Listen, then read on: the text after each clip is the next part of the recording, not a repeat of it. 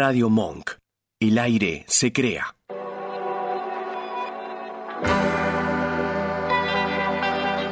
Hacemos Más Vale Magazine. Silvia Barallobre y Oscar Rodríguez. Locución. Natalia Tolaba. Jueves de 18 a 20. Escuchanos en www.radiomonk.com.ar.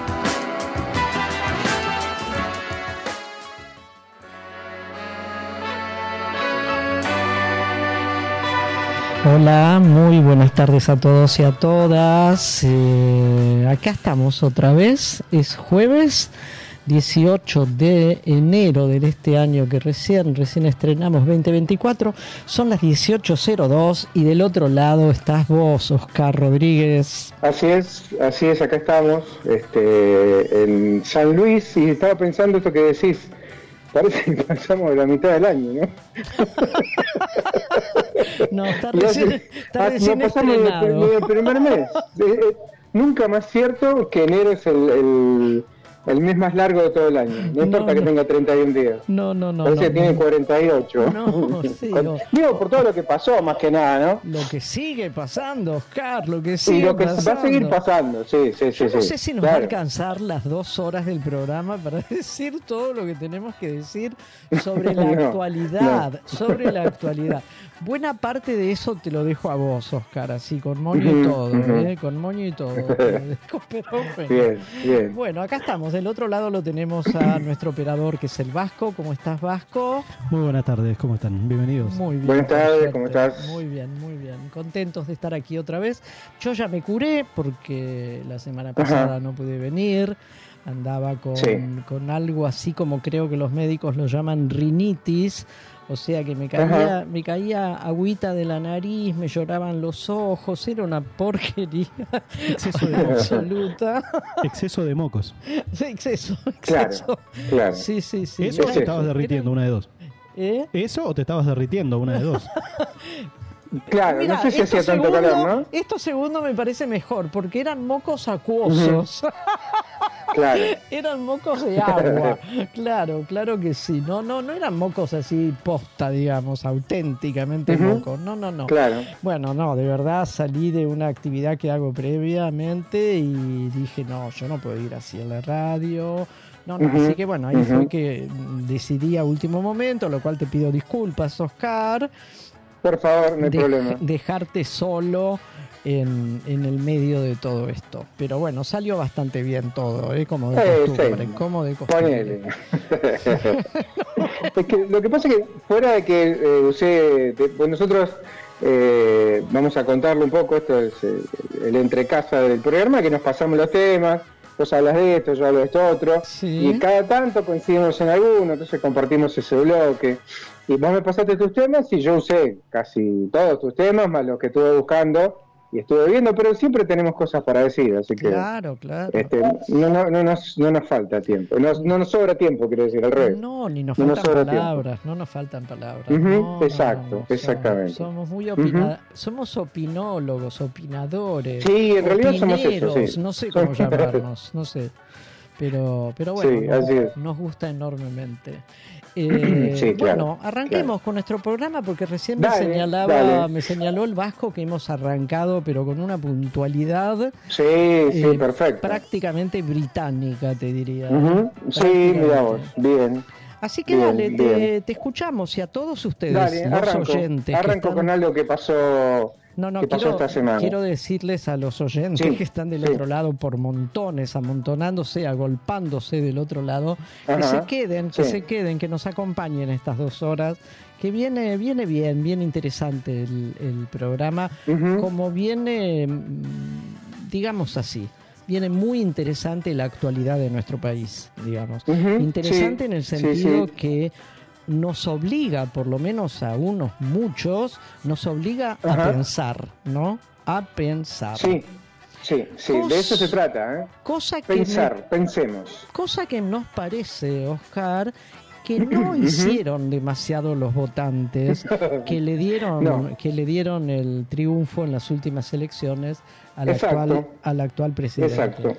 Exacto, porque después de lo que voy a decir hay un hueveando me resultó muy gracioso y habla de esto, habla de, la, de las este, de las ecuaciones mentales, de esas cosas que piensan y vos decís, ¿cómo, cómo llegó a este a este resultado? Pero eso es para, para después, ¿no? Eso es para Dale, después, para después, para y después lo vamos a comentar. Sí, si nos vamos a entrar ahora con algo que tiene que ver con este con este gobierno y hay una secretaría de culto Sí. que este, uno dice, bueno, ¿qué es? ¿Para qué sirve una secretaría de culto? Eh, se encarga principalmente de, eh, de las solicitudes de alguna que otra iglesia de inscripción, de reconocimiento, que no sea la católica apostólica romana, bueno, tiene, tiene directamente que ver con este con esta, esta mujer que es Mondino, que es Diana Mondino, que es la canciller, depende de ella. Bueno, uno supone que tiene que ser alguien coherente, centrado, eh, con una mente amplia, que pueda entender este, dinámicas distintas de- de conocimiento, sobre todo de religión, en fin, bueno, de todo eso. Y en este caso pusieron a un tal Francisco Sánchez, que es, eh, fue socio de Patricia Bullrich en su momento y se pasó así, digamos, olímpicamente al lado de, de las huestes, de, de las huestes del bien, de Miley, no porque nosotros somos de las huestes del mal, eh, recibió ofrecimiento de, de la mano puntualmente de la canciller Diana Mondino. ¿no? Este, Mm, vamos a ver un poquito de... Repetí el nombre, por favor, de este Sí, sí, señor. ahí arranco, arranco otra vez. Francisco Sánchez. Ajá. Fue diputado neuquino allá en agosto del 2022. Este hombre había pedido la pena de muerte para Cristina Fernández de Kirchner. Eh, va a ser este nuevo secretario de culto del gobierno. Sí, ahora, ahora, ahora entramos, ahora entramos. El secre- la Secretaría de Culto, que se encuentra vacante desde diciembre, cuando Guillermo Oliveri renunció, para, viste, como suele pasar, facilitar la transición, le dejan el espacio para que se muden, para que elijan, para que vean el mobiliario, bueno, estas cosas siempre suelen pasar. Francisco Sánchez militó por la candidatura de Bullrich en las elecciones del año pasado, luego de expresar su apoyo sin condiciones ni especulación alguna a Javier Milei en el balotaje. Ahí, cuando la vieron complicada, se fueron. Eh, este exdiputado nacional fue concejal también de Neuquén y es reconocido por sus posturas ultraconservadoras y ya recordemos, violentas. Te, te empiezo a decir, la Pero, perdón, perdón que te interrumpa. ¿El hombre es de Sí. la fe católica, digamos? Sí, claro. No, claro. no, porque me llama la atención que haya pedido la pena de muerte de alguien. bueno, eh, todo depende de qué catolicismo. Bueno, viste, dentro de la rama de católico podemos tener este, eh, distintas visiones que no deberían ser diferentes. Digo yo, no debería. Si está la muerte, matar a alguien está mal, la pena de muerte también está mal, no importa que, lo que opines. Si estamos dentro de la misma religión, eh, para la fe eh, reconocida por el, eh, por el Estado Nacional, eh, está prohibido matar. Bueno, en este y caso además, siempre parece además que no. la, la legislación argentina también eh, Sí, prohíbe, bueno, claro, no, pero- no, no solamente la religión, ¿no? La legislación argentina prohíbe la pena de sí, muerte. Sí, sí, sí. Y puntualmente el tema de la pena de muerte, él pidió la pena de muerte para Cristina Fernández de Kirchner. Eh, los fiscales Federico Diego Luciani y Sergio Mora terminaron sus alegatos y pedían la proscripción de CFK y la pena de 12 años de prisión por considerarla jefa de una asociación ilícita. ¿Qué dijo este hombre? 12 años por robar impunemente es casi nada. El año pasado, estoy citando a Francisco Sánchez, de esto lo dijo a través de la red social Twitter, el año pasado presenté un proyecto de ley, ahí vamos a lo que vos decís de la legislación argentina, el año pasado, sigue diciendo este hombre, presenté un proyecto de ley para que este tipo de delitos sean considerados traición a la patria, merecen la pena de muerte, no una liviana prisión domiciliaria. Eh, esto lo había dicho él en su cuenta, que bueno, era Twitter, ahora es ex o X. Este, el diputado había propuesto instaurar la pena de muerte para violadores y asesinos menores de edad. Voy a presentar un proyecto, dijo, para aplicarla a monstruos como estos a fines del 2020, y ahora resulta que la traición a la patria, eh, como fue el supuesto caso de Cristina Fernández de Kirchner, también era da, este, la- la- entra dentro de este parámetro de este, pena de muerte. ¿Mm? Eh, otra de las cosas, en plena pandemia el diputado también fue noticia cuando apoyó una agrupación de ultraderecha que se llamó, o se llama, no sé si existe, Jóvenes Republicanos, luego de que aquellos, vos a ver si por ahí te acordás, llevaron a la Casa Rosada bolsas mortuorias Sí, como para con no, el nombre como de Estela no de Carlote. ¿no? Bueno, No. bueno, por ejemplo, el sobrino de Ginés, decían así, los pibes de la cámpora, este, estuvieron bien, las cosas hay que expresarlas de manera fuerte, respaldó Sánchez. Es una, bueno, este hombre está eh, como está en la Secretaría de Culto de la Nación, eh, él es legislador es técnico superior en recursos humanos, también fue cuestionado en enero del 2021 por apoyar al entonces presidente eh, Jair Bolsonaro, impulsó bueno esta flexibilización del uso domiciliario de armas, Claro, claro. eh, recordemos, Bolsonaro lo dijo, lo dijo. Todo y en este línea. hombre lo apoyó. todo en línea, en línea, bueno. todo en Pero, línea, eh, todo me- es me- coherente, todo es coherente Sí, dentro del perfil no del actual gobierno, ¿no? Exacto, no se puede decir que no es coherente. En manos el uso domiciliario de armas en manos de ciudadanos decentes. ¿Cómo sabés quién es decente y quién no para dar un arma? Bueno, esto lo dijo así pasando, como viste, como al pasar. Bueno, este en 2022 celebró un video que mostraba cómo un hombre, esto es, esto es peor todavía, cómo un- celebró en 2022 un video que mostraba cómo un hombre disparaba contra otro luego de un intento de robo. Mirá lo que dijo, escuchá mejor lo que te digo yo porque lo estoy leyendo perfecto, uno menos.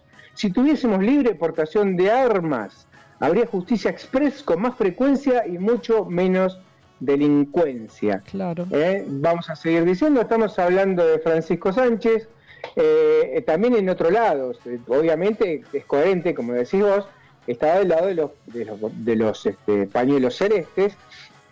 En cuanto a eso, este hombre opinó, este es un tema de sectores ideologizados que han consumido una moda divulgada a nivel global.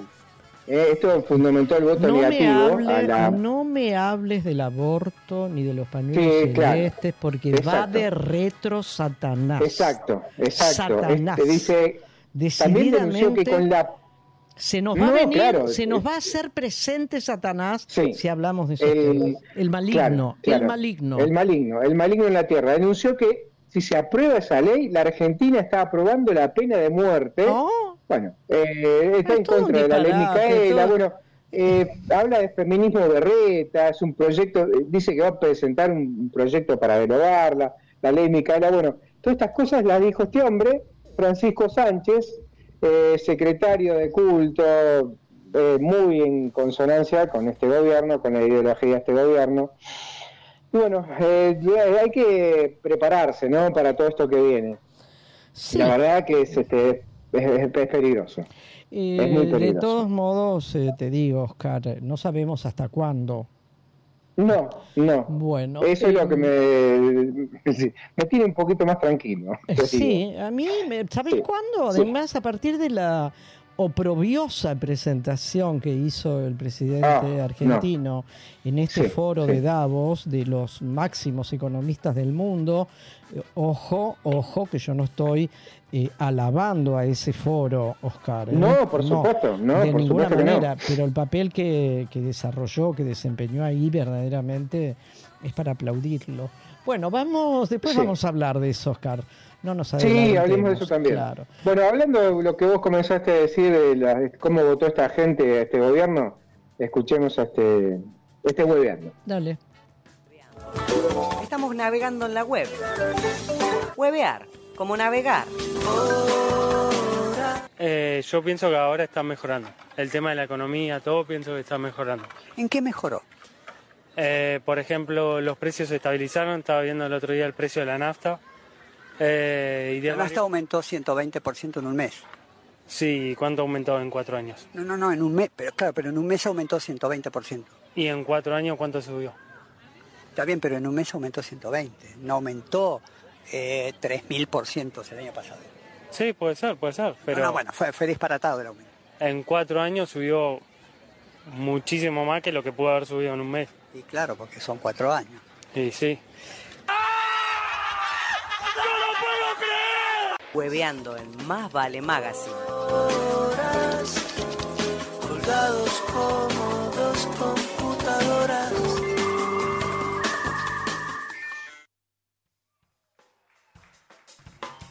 Sí, sí, más clarito hay que echarle agua, ¿no? Eh, este es, este es el, el, criterio, digamos, y la, la, posibilidad reflexiva de los votantes del actual gobierno. Sí. Hoy estaba leyendo... Sí, pues que me parece...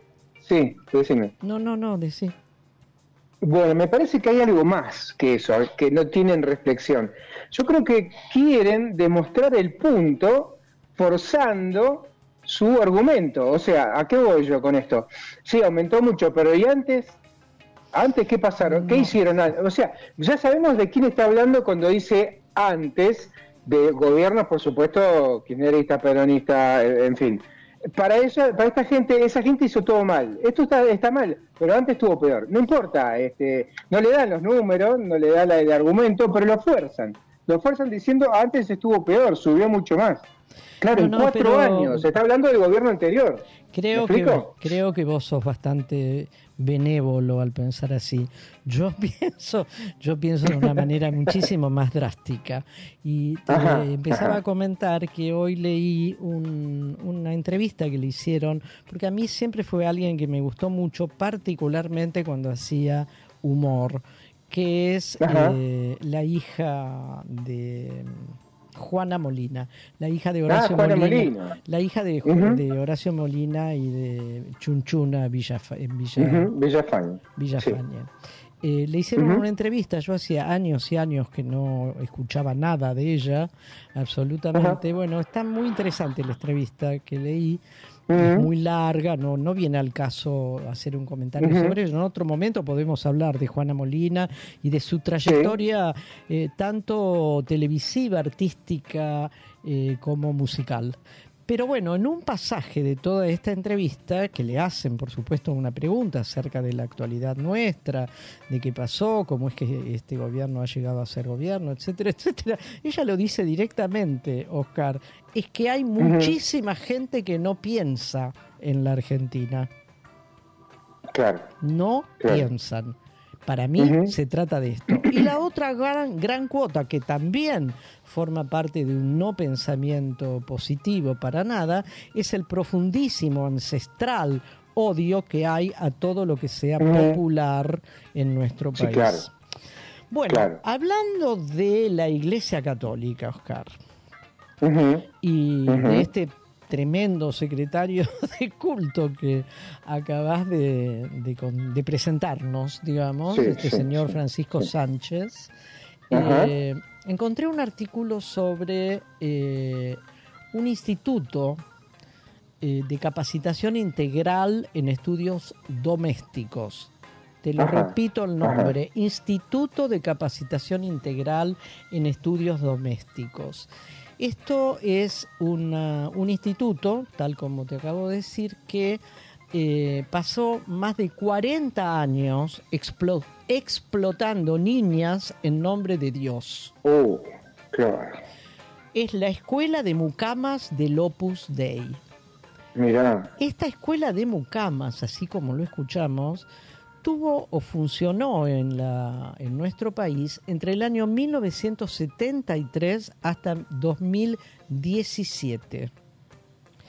Ya a, esta, a la fecha de hoy, ya son más de 43 mujeres que denunciaron a los seguidores del creador de esto que se llama Opus Dei, que es un señor o fue un señor llamado Escribá de Balaguer.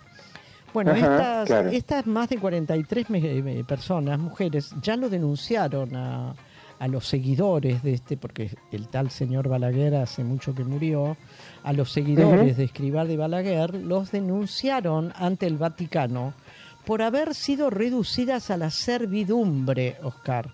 Estamos hablando de una institución católica, católica, cristiana, que hacía lo que hacía en nombre de Dios. El, Claro. el nombre de esta, de esta organización religiosa es Opus Dei, que significa la obra de Dios. ¿Sí? Esta es una investigación y un artículo que obtuve de la revista eh, ay Dios, Anfibia, de la revista Anfibia. ¿sí? Eh, y quien ha hecho esta investigación es una una periodista y escritora llamada, llamada Paula Vistagnino, que nos permite, nos permite conocer la vida detrás de las paredes, ¿no? Detrás de los muros de esta Claro, organización claro. Opus Dei, que siempre se caracterizó por el silencio y el secreto de sus actividades. Sí, claro. El Claro. texto, este texto, se trabajó en el laboratorio no ficción creativa que llevó adelante esta revista anfibia, que yo sugiero, invito a que alguna que otra vez la consulten, quien tiene ganas, es una, una revista muy seria. Eh, consultarla online, me refiero. Sí, ¿eh? sí, Eh, sí, sí, claro, claro. bueno, se trabajó en este laboratorio que lo llevó adelante la revista, en el doctorado de escritura creativa en español de la Universidad Ajá. de Houston y la maestría de periodismo narrativo de la Universidad de San Martín entre septiembre del año 2022 y mayo del 2023. Eh, repito el nombre de quien hizo la, de quien es la investigadora, se llama Paula Ujú. Vistagnino. Eh, yo recorté algunos fragmentos, Oscar, de este artículo de la revista para compartir con A ver, todos. Sí. Uno de ellos dice, en 1973, cuando terminaba el gobierno, un gobierno militar en la Argentina, que era el gobierno que terminó con el presidente de facto, eh, ay Dios, ¿cómo se llamaba? El canoso. Bueno, eh, ya me va a salir.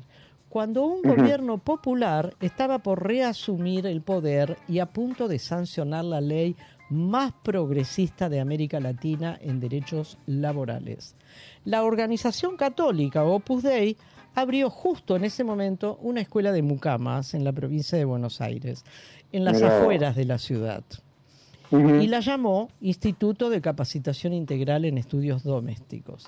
La escuela empezó a funcionar en 1973 en algunos cuartos que de la construcción colonial en la otra punta de una casona. Así no había manera de que los huéspedes que se alojaban en la casona se cruzaran con las chicas, salvo con las que los servían. Esta casona Claro. es en el- la localidad de Bella Vista, en Ajá, ajá. muy cerca de Bellavista está el campo del ejército argentino que se llama Campo de Mayo, ¿sí?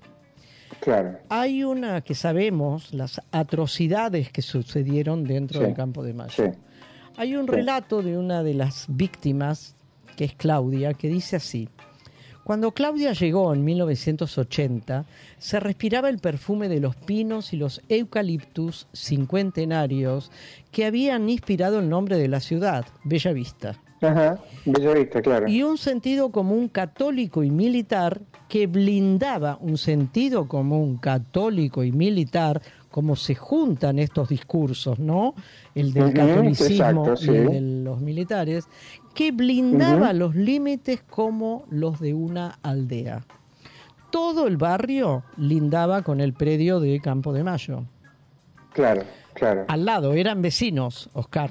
No Sí, es sí, un dato menor, ¿eh? No es un dato No, menor no, no. que marcaba el ambiente y las reglas de la vida, esta, esta vecindad. Entonces la, di- la dictadura militar tenía ya casi cuatro años, porque era 1980, ¿no? El relato de Claudia. Claro, Claro. Tenía cuatro años en el poder de los siete que iba a durar hasta el 83. Y ese era uno de los centros de tortura y secuestro clandestinos en los que habían asesinado y desaparecido a miles de personas. Puertas adentro de este paredón se hablaba de lo que pasaba afuera. ¿eh?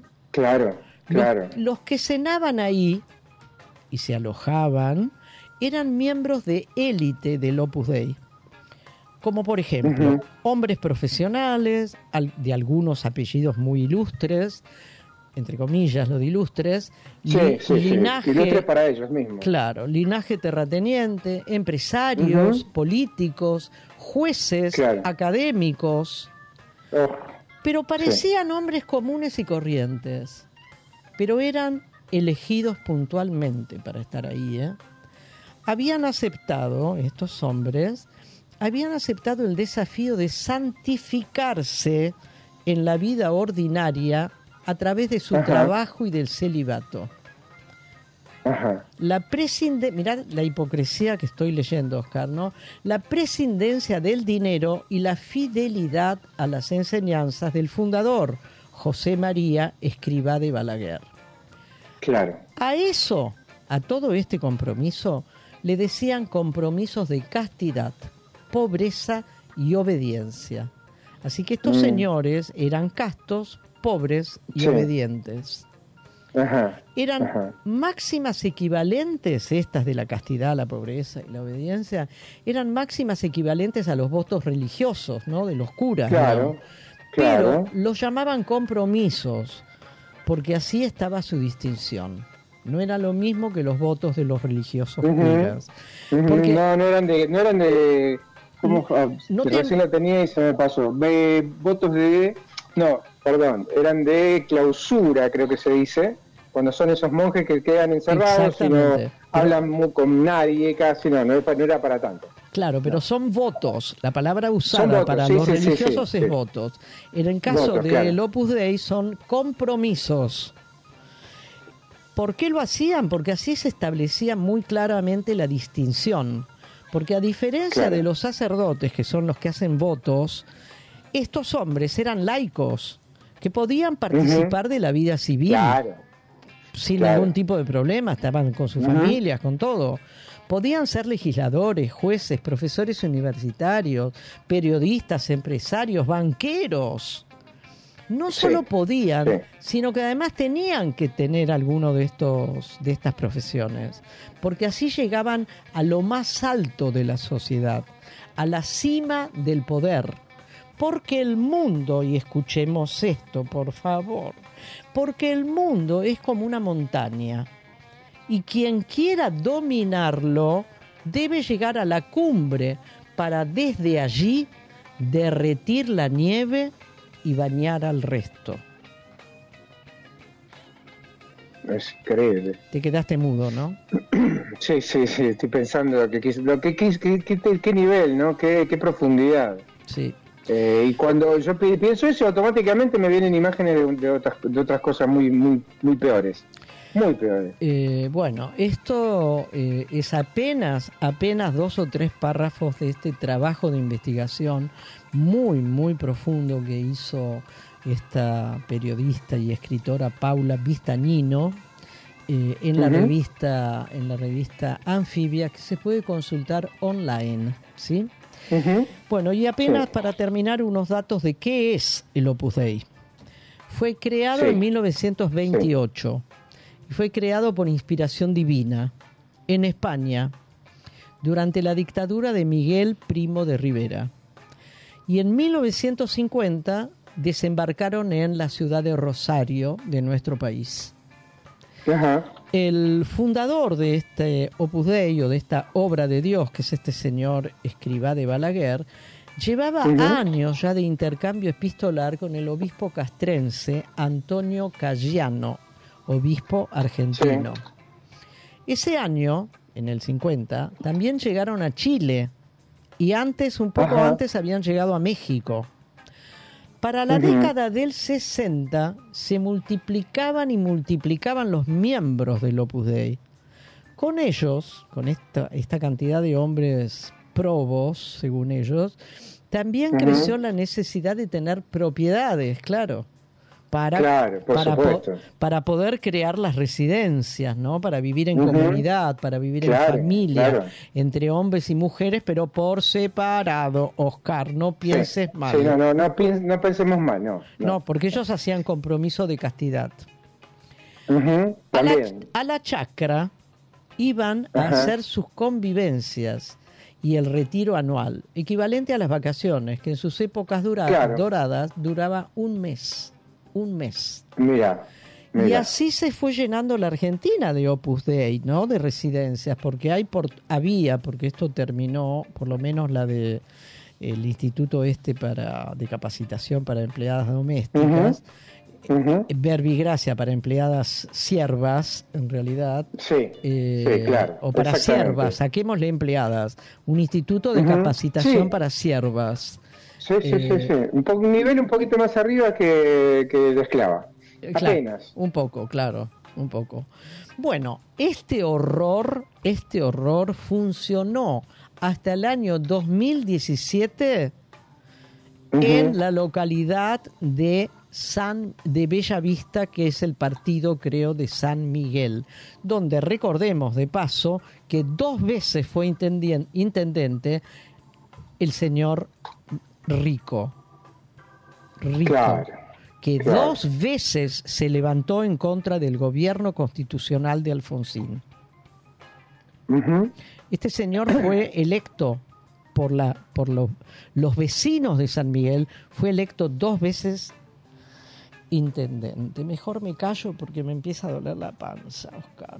Sí, sí, sí, sí. Eh. sí. Yo te, te escuché con, con mucho cuidado algunos, este, algunos, algunas palabras, este, y no sé, pero siempre me viene este cura que tenía una fundación, Felices los Niños, que había, debía, Ah, este, Graci. Bueno, Sí, sí, padre, gracias. Sí, me- Viste, cuando hay de, cosas de la iglesia que van para un lado y cosas que van para el otro, por eso hablábamos en el bloque anterior de, este, de la Secretaría de Culto. Que no Imagínate. sé cómo está, claro, está a favor de la pena de muerte, bueno, y esta gente estaba este, a favor del celibato, bueno, en fin. Eh, no, no ellos puntualmente, sino la iglesia y algunos representantes y de, de cuidar al prójimo, de, bueno, todo eso que a veces se da, se da de bruces con la realidad, ¿no? Con alguna realidad. Bueno, llegamos a la, a la mitad de la primera hora, Oscar, así que vamos con un tema musical. Dale. Dale, dale, vamos.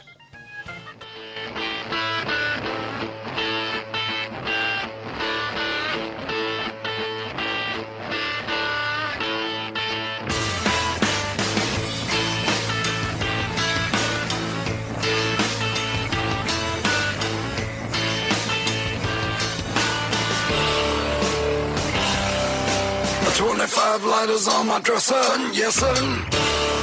You know I got to get paid.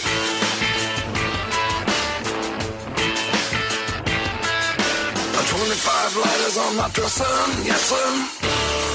You know I got to get paid.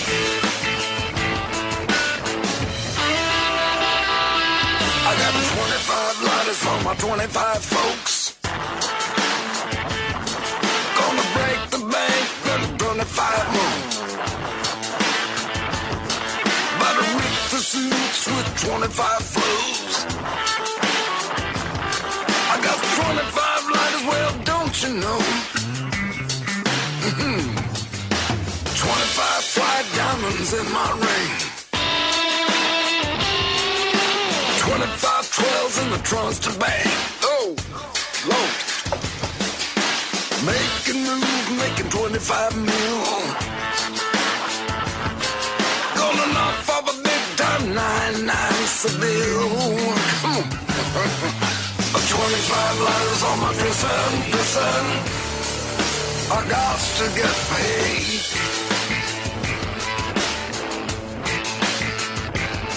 I got 25 lighters on my dresser, dresser.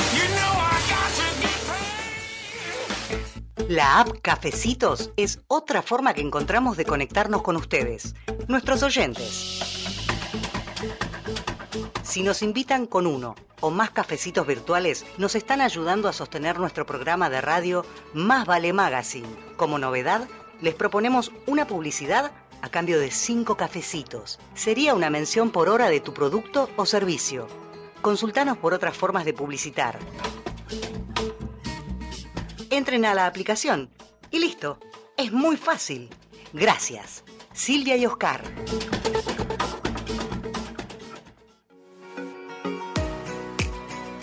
Limindar Sociedad Anónima.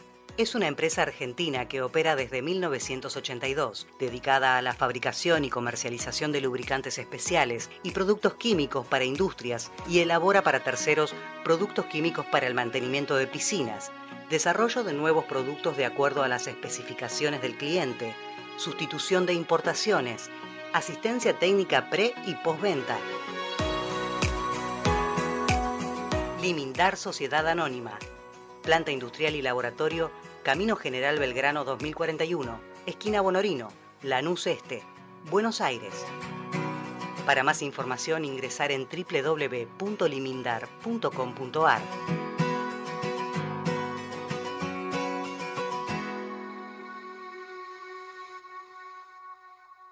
Radio Monk. El aire se crea.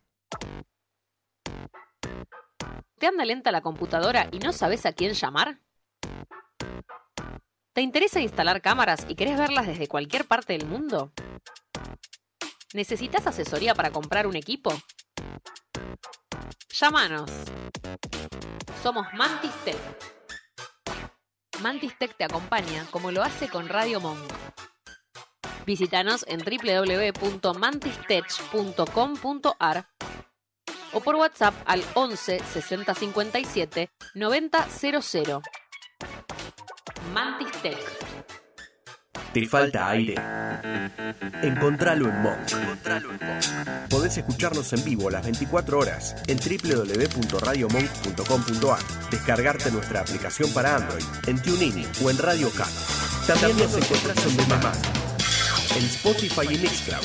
Y hasta podés vernos suscribiéndote a nuestro canal de YouTube. Demasiado aire. Dulce Beso es una yerba misionera elaborada con palo. Un mate ecológico con más de dos años de estacionamiento natural y un inconfundible sabor ahumado. Dulce Beso, es riquísima. Es misionera.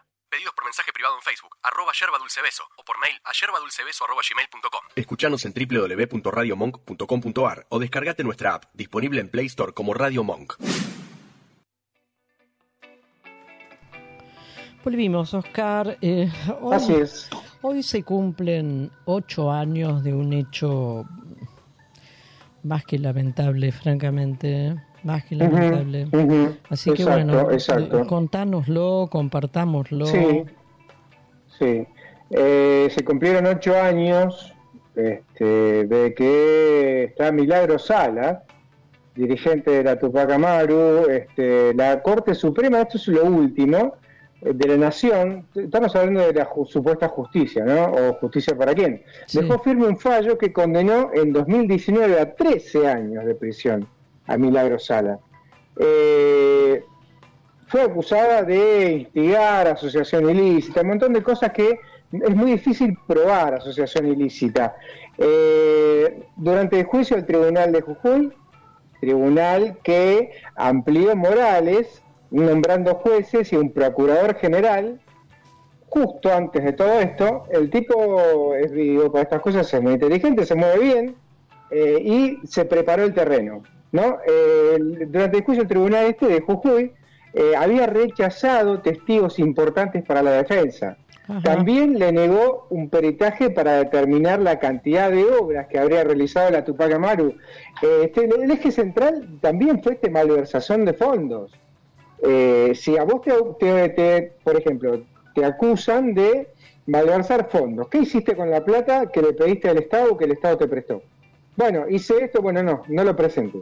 Bueno, pero tengo que demostrar que lo gasté en esto. No, no, te permito que muestres, que, presentes esas pruebas como defensa. Eso es algo que está en contra de cualquier lógica jurídica. Así todo, eh, no, le, no, la- no le dejaron presentar estas pruebas.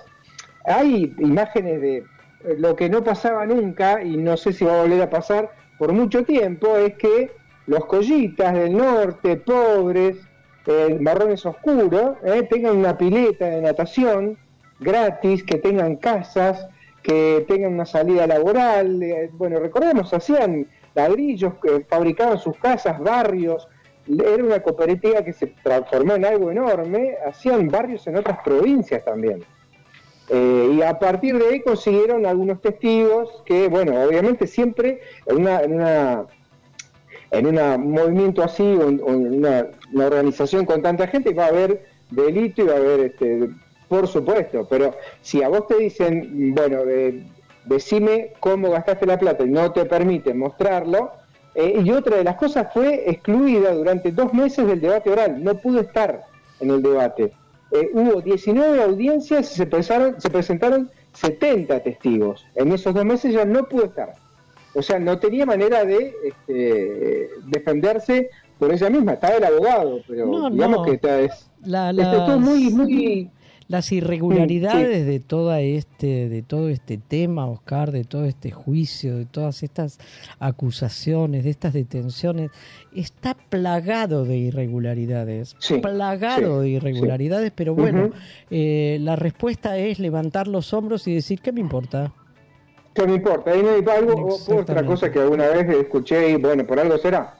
Bueno, hay alguien que quedó en lugar de, de ella que se llama Coco Garfagnini, es coordinador nacional de la TOPAC y dice, bueno, Milagro Sala lleva un cuerpo, en su cuerpo, la angustia general del movimiento popular. La han olvidado muchísimo, dice, porque siempre hay agendas personales, quizás de la clase política, que priman sobre las agendas colectivas y las lealtades. Y esto es muy cierto, porque mm, salvo de ir a verla, no, no pasó mucho más. ¿eh? Desde este gobierno anterior, que en teoría era bastante cercano al pensamiento de Milagro, más que visitarla no hizo. No, no, nu- se esperaba también que, eh, que por un decreto eh, la indultaran, no pasó.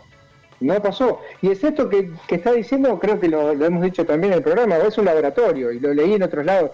Jujuy fue un laboratorio represivo de lo que está pasando Pero ahora. claro que sí, claro que sí, por eso. Bueno, un por laboratorio que se caracterizó por la levantada de hombros y decir, Exacto. ¿qué me importa? Hago lo que se Sí. me canta. Sí, sí, sí. Recordemos cuando mucha de la gente de esa zona se levantó y empezó, hubo, hubo represión, hubo empresarios que pusieron vehículos para llevar a gente detenida y no pasó nada. No, no. ¿Me explico? Eh, y yo ahora me estoy acordando de los protocolos de Patricia Bullrich y lo que está queriendo, oh, que está mío. queriendo que intervenga las Fuerzas Armadas, me da mucho escosor. Milagro Sala recordó que el 16 de enero de 2016 fue, detenida por haber participado de una campe, una campe, perdón, de acampó con eh, gente de ella frente a la casa de gobierno de Jujuy. Nada. Este, los primeros años, bueno, ella dice, esto es lo que dice ella, se hacían muchas actividades para los presos políticos, después se tomó como eh, que es algo normal que estemos presos y no le dieron más bolilla. Bueno, recordemos que le pasaron muchas cosas a ella. ¿eh? Se, se, se falleció, se murió el compañero de toda la vida, falleció el hijo también. Claro. Eh, en el medio, y no, nada, no importó nada. Eh, no, no, estuvo muy enferma, estuvo muy, enferma, sigue, sigue estando, estando. sí, sí, trombosis. Pero bueno, Claro, eh, es también de terror. Parece que no les importó. Vos recién nombrabas no al- al- no, no, la, la, la, la política, digamos, o la estrategia es la levantada de hombros y decir qué Sí. me importa, Oscar. Claro, Eh, claro. No me- vos recién nombraste al protocolo de la señora Pato Bullrich, ¿no? Bueno, viste que viene amenazando, sí. amenazando, amenazando eh, para, con respecto a la movilización y paro del próximo miércoles, en realidad. Sí, Eh, dice, hay que dar pelea de vida o muerte. Sí, o muerte, exactamente. Sí, sí, sí. sí. No, Sí, no sé, no sí. sé dónde estamos, Oscar. ¿En qué país estamos viviendo? Eh, parece que estuvieran en una guerra o algo parecido, eh, porque no puede decir una cosa así. No. La Bueno. verdad que se está haciendo grande, se está haciendo hay mucho mucho cacerolazo, mucho.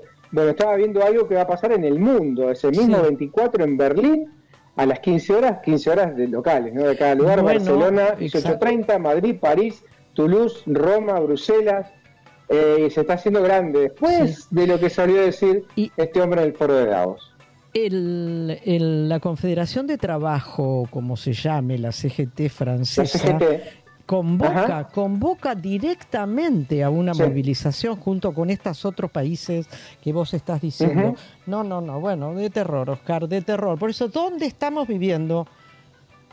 Eh, No sé qué sí, caímos dónde. Es muy, muy cerca de la dictadura estamos, ¿eh? Bueno, Tiene el problema, eh, lo peor, para mí lo peor es que tiene la legitimación de eh, del voto. De los Con el votantes voto de que... cuestas de los votantes, claro. claro, eh, de puede ser los- cualquier cosa. de los votantes que hace un rato intentamos describirlos, Oscar. Sí, bueno, sí, vamos, sí, separemos esto un ratito y seguimos con otro tema, dale. Dale, El vamos. contexto argentino actual nos recuerda al 2001. Nos enfrentamos a una tremenda devaluación del peso y a la suba del valor del dólar. El megacanje fue tomar nueva deuda para refinanciar la deuda que ya se tenía para evitar salir del 1 a 1, ocultar la crisis y contener la inflación. Esto funcionó hasta 2001, cuando las fugas de capitales llegaron a niveles históricos. Ese mismo año se fugaron 15 mil millones de dólares y la deuda llegó a 166 mil millones. Esta es la crisis que está presente en el inconsciente de todos los argentinos. Con el estallido de la crisis vino la reducción de salarios y pensiones públicas en un 13%. Se limitó a 250 dólares semanales el monto que un argentino podía retirar de su cuenta bancaria para frenar la fuga de capitales. Esto se conoció como corralito financiero. Todo terminó con saqueos, violencia, 39 muertos y la renuncia de De la Rúa. Nadie puede predecir el futuro, pero analizar el pasado nos sirve para entender mejor el presente. Claro, claro, claro como el agua. claro como Así el es, agua. Así Eh, es, es muy claro. Bueno, va- vamos a tratar de compartir con todos ustedes un tema que suena como muy complejo y lo es, eh, y con, un, y con un nombre que también eh, pega en la palabra, es Sí, la tanatopolítica. Thanatos era un dios griego, el opuesto, digamos, la cara contraria de Eros. Eros Claro. era el dios del amor, el- el- representado a veces como un angelito con un arco y una flecha, ¿no? Eh, era un casi como un, un niño, era el dios del amor, de la vida. Thanatos era todo lo contrario, era la oscuridad, Sí. el dios de la muerte. Eh, eh, bueno, esto es Thanatos. En la teoría freudiana, eh, Freud tomó este mito de la mitología griega clásica y habla de una pulsión de muerte, que es la pulsión tanática, y una pulsión de vida, que es la pulsión del eros, digamos. Eh, Una nos lleva a la muerte y la otra nos permite seguir luchando en la vida, porque nadie se ha creído que es muy fácil vivir, ¿no? No. claro que no. Nadie lo creyó a lo largo de toda la historia de la humanidad. Pero lo cierto es que estamos aquí para seguir viviendo. Así es. Así es. Ese es el cometido, es. para seguir viviendo hasta cuando sea. Bueno, para hablar de exacto. esto, para hablar de la tanatopolítica, es decir, una política cargada, digamos, eh, embebida, eh, manoseada o que coquetea con tánatos, con la muerte.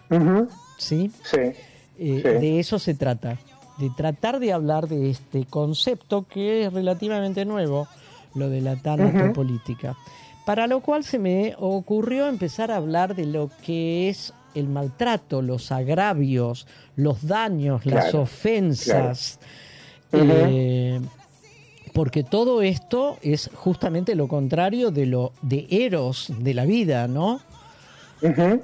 Eh, maltratar, abusar, agraviar, castigar, ofender, violar, todo eso tiene que ver Sí. y está muy cerca de lo tanático, no de lo erótico, ¿sí? Sí. Erótico en el sentido, no me refiero con la palabra, porque si no se va mal con mal, mal entender, digamos, o puede llevar a alguna confusión. No nos estamos refiriendo eh, con esta palabra erótico a lo sexual y a lo sexual No, claro. ni siquiera a lo sexual lo en genital. general, a lo genital. Claro. No, no. Ujú, a los genitales, exacto. No, a la vida, a la vida, ¿sí? Eh, Cualquiera de estas, eh, de estos, de estas pautas o de estas modalidades o de estas conductas que acabo de enumerar causan dolor, indudablemente, ¿no? Cuando nos maltratan, nos agravian, nos castigan, Sí, nos claro. ofenden, sentimos un dolor y es un dolor que podríamos decir interno, emocional, subjetivo, no es que me duele algo físicamente como cuando me golpeo. Eh, Pero ese dolor se puede hacer carne, entre comillas, ¿sí? Y se puede Sí, pasar al sí, sí, sí. cuerpo ese dolor. Y entonces aparecen algunos síntomas físicos, físicos. Claro. Por ejemplo, dolores precordiales, eh, no sé, alguna que otra, alguna que otra alteración en las funciones intestinales, para no, para ser bastante correcta en las palabras Claro, que uso, claro. no, Sí, pero sí, sabemos sí, a qué me estoy refiriendo. Entendemos. Dolores de panza, Oscar, dolores de panza. Bueno, eh, con lo cual, cualquiera de estas conductas causan dolor, un dolor subjetivo que puede trasladarse al cuerpo también, ¿no? Eh, Y causan un profundo estrés, como una profunda alteración general. A eso se lo Ajá. llama estrés. Es una palabra de Sí. origen inglés, pero que ya está castellanizada y se escribe E E-S-T-R-E-S, estrés. Ujú, ujú. Eh, a eso no lo podemos ver, no se ve. No se ve. Y no le puedes sacar No. una fotografía al estrés. No, no, no. no. Bueno, No, eh, el- una ecografía tampoco. Claro, no. Ese, ese pro- ese profundo estrés se lo conoce comúnmente como trauma. ¿Sí? Eh, con lo cual hablemos de los traumas ahora, Oscar. Nos quedó claro, nos quedó claro que es un estrés que proviene como dolor después de los malos tratos, agravios, ofensas, dolor Sí. subjetivo que puede trasladarse al cuerpo.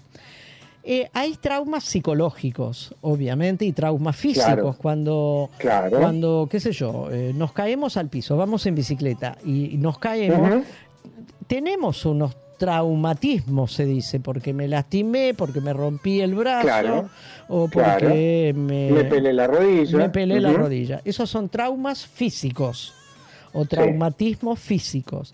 Pero también hay traumas psicológicos, que es Claro. algo que nos sucede y que no sabemos qué hacer con eso que está sucediendo, ¿no? Y que nos perturba, nos perturba, ¿sí?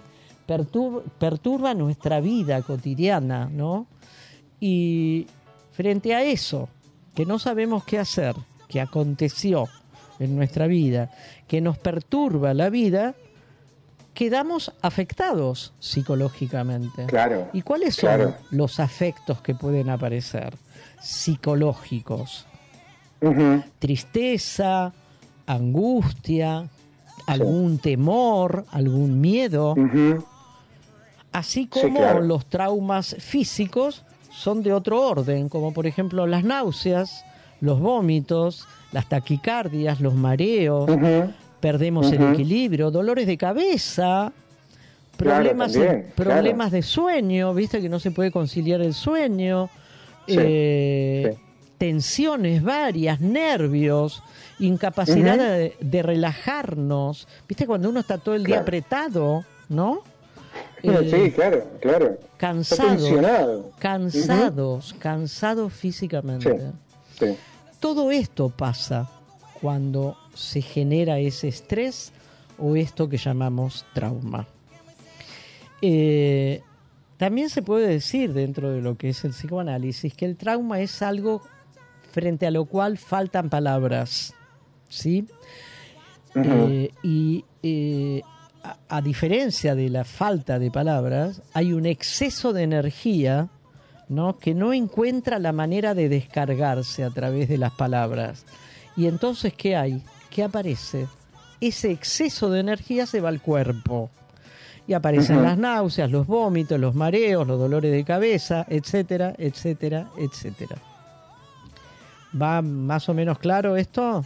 Sí, sí, sí, va claro, va claro. Bueno, Sí, sí, sí. la- la- las maneras de estas conductas violentas, agraviantes y demás son muy variantes, son muy variadas, ¿no? Cambian, hay muchísimas formas de violencia. Eh, eh, y esas formas de violencia, que son muchas y muy cambiantes, nos amenazan. Nos amenazan, entre comillas, ¿no? Porque no es que aparecen con Sí, un claro, revólver. claro. No. Y afectan nuestros cuerpos y entonces aparecen las náuseas, los vómitos, los dolores de cabeza, tenemos problemas para dormir. eh. Hay también lo que podemos llamar trauma social. Hablamos de los traumas psicológicos, de los traumas físicos y también hay traumas sociales. Ajá. Por ejemplo, una problemática social que afecta nuestra vida colectiva. ¿Sí? Nuestra vida en Sí, sociedad, sí. ¿no? Eh, que desde luego no hay otra manera de vivir para los sujetos humanos más que en sociedad. ¿Sí? Obviamente. Eh, Obvio. Eh, pensamos ¿no? que aún hoy, de una u otra manera, esa problemática social que decíamos atraviesa toda nuestra subjetividad, toda. Y esto sí que estoy Sí. haciendo referencia al momento actual que estamos viviendo. Claro, Eh, claro. Y produce efectos, produce efectos en nosotros individualmente y también produce efectos colectivos, sociales. Exactamente. Porque o, te empezás a llevar mal con algún vecino, o estás de mal humor, no contestás bien cuando alguien te hace una Claro, pregunta. claro, eh, claro. Entrás a algún lugar con una cara que te la estás pateando y en, lugar de entrar con una sonrisa y decir buenos días, ¿qué tal? ¿Cómo están? ¿No? Sí, ¿no? Eh, claro, claro. Bueno, eh, esa, esto que llamamos trauma, trauma social tiene efectos, ¿sí? Tiene efectos, Sí, exacto. Sí, sí. tanto en lo psicológico como en lo físico. Y yo hice un recorte, Oscar, de eh, dichos, digamos, por nuestro presidente, que son decididamente agraviantes, son ofensivos, son fruto del maltrato hacia el sí. otro, y que todo esto, si estamos de acuerdo con lo que viene diciendo, todo esto genera un trauma. Y voy a leer algunos, Oscar. Sí. A un economista le dijo pedazo de mogólico, imbécil Sí. y tarado. Sí. A Rodríguez Larreta, el ex jefe de gobierno, le dijo, zurdo de mierda, te puedo aplastar. A un liberal no le podés ni lustrar los zapatos, sorete. A Culfas, un funcionario del anterior gobierno, esto va para vos, pedazo de mierda. Sí. A una vecina, a una vecina de donde él estaba viviendo, le gritó en el ascensor, dice la señora. Me gritó comunista de mierda. No llegaba más el piso en el cual me tenía que bajar. Y seguía diciéndome, vos sos una hija de puta, estás arruinando el país. Increíble. A la misma, a la misma. Bullrich le dijo, montonera asesina. Al gobierno, al gobierno anterior, este es un gobierno asesino. Se refería a la época de las vacunas. No testeaban claro, porque son los claro. con los testeos no podían robar. Sí. Refiriéndose a sus propios padres, ha dicho, para mí están muertos.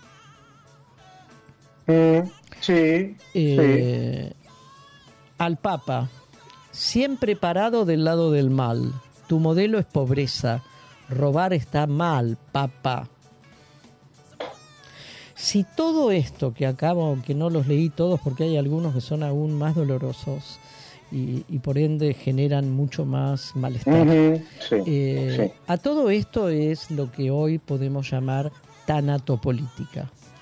Y encontré un par, y con esto termino, un par de, de párrafos que hablan de esto, que dice, las crisis económicas, el trabajo mal remunerado y el futuro incierto entre los princip- son los principales motivos de estrés entre los argentinos, de trauma. Cuando digo estrés estoy diciendo trauma. Claro, los distintos estudiosos del neoliberalismo coinciden en que el mismo no se caracteriza por ser exclusivamente una racionalidad económica, sino un intento de apropiación de la vida en sus Claro. distintas posibilidades. Claro. El mensaje angustioso y siniestro del presidente Milei, que acabamos de leer algunos ejemplos, eh, se puede traducir así. Dos puntos comillas. A partir de ahora, tu vida ya no vale nada si no se cumple con las exigencias del mercado. Vende a tu hijo, vende tu riñón o lo que sea Mm. vital en tu existencia para continuar un tiempo más en el mercado antes de volverte un desecho. Esto es la tanatopolítica, una política que nos conduce no a la vida, sino a la muerte. Alguna vez hablamos, Oscar, de un suicidio social, ¿te acordás? Claro, claro, claro. Bueno, claro. el, el suicidio es una conducta llevada a cabo por la pulsión de muerte, indudablemente. Bueno, eh, eh, es como muy poco feliz compartir esto con todos ustedes, pero me pareció Sí. que era necesario porque en esto estamos viviendo los argentinos. Y después de haber escuchado o leído algún pasaje de la sarta de disparates que el presidente dijo ayer en Davos, Sí, increíble. donde No, esta tanatopolítica ya no solamente nos la dedica a los argentinos, la dedicó al planeta entero. Al planeta, sí, sí, sí. sí. Al Eh, planeta el entero. planeta está, eh, sí, está siendo amenazado por el. no, es una locura. lo Y que- él, y él, Por el socialismo. por el socialismo, y él Mm. es el único que puede llegar a salvar al planeta. Porque Claro. bueno, vos sabés, ¿no? ¿Te diste cuenta que es mesiánico? es que mesiánico completamente, peligroso. por que- eso es un psicótico, Oscar. Bueno, él viste que convoca a través de su hermana, que es la medium, y del perro muerto, convoca a las fuerzas del cielo. Dios mío. Dios, mira, justo me sale, Dios mío. Así no es. el mismo de él, me imagino, es el mismo Dios. Bueno, bueno, hasta acá no, Ay, no los vamos a tosigar más con estos temas. no, no, no. ¿eh? Ya está. No, Sí, eh, sí, tenemos un tema musical nada menos que de la Versuit. Dale. Dale. La Versuit, dale.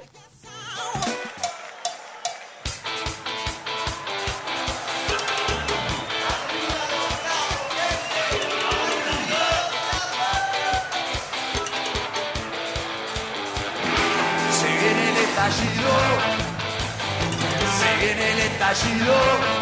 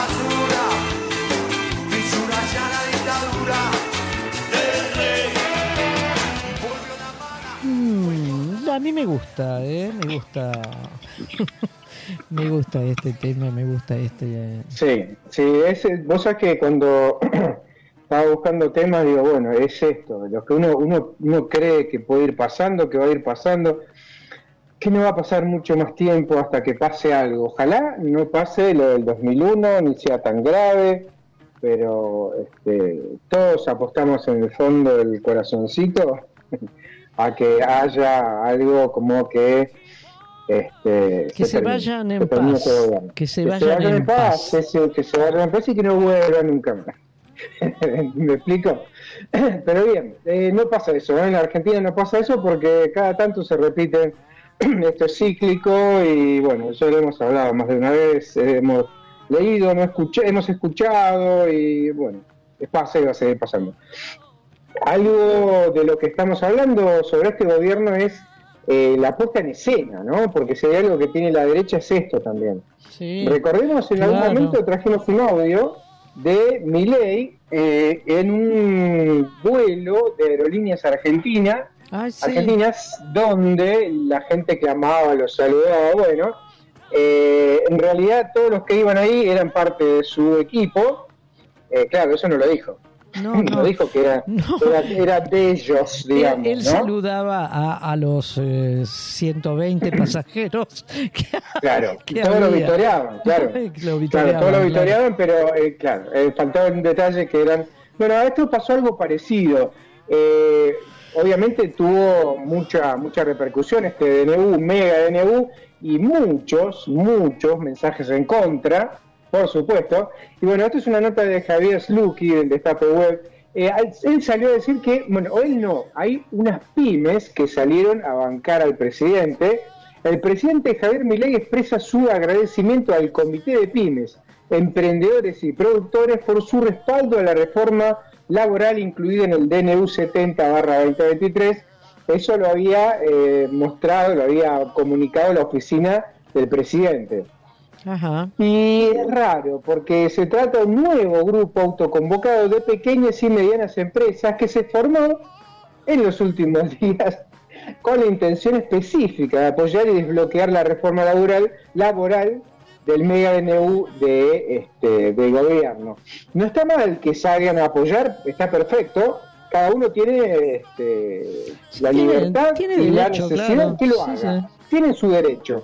El tema es que esta gente, eh, frente, son 2.000 adherentes tienen, ¿no? Esta, esta supuesta, este supuesto comité eh, de pymes, 2.000 adherentes, uno dice, bueno, es mucho, parece que es mucho. En realidad, las otras, hay varias asociaciones de pequeñas y medianas este, empresas, eh, tienen algo más de 520.000 adhesiones. O sea, 520.000 empresas que adhieren a lo que piensan. Esta tiene 2.000 nada más. Claro, No, no. agarró un grupito este, y dijo, bueno, eh, estos nos apoyan. Bueno, este, obviamente hablaron en contra del paro de la CGT del 24 de enero. Eh, el que consideró iniciativa es el del comité fue Gustavo Lázari, economista y empresario de la carne, autodenominado liberal. Este, bueno, es conocido arroba Lacha, el tipo en, en las redes sociales.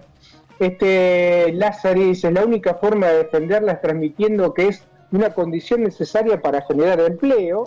El otro de los adherentes es Rodolfo Llanos, presidente de la Unión de Emprendedores de la República Argentina, y Alejandra Dada Vázquez de Lácteos Vidal.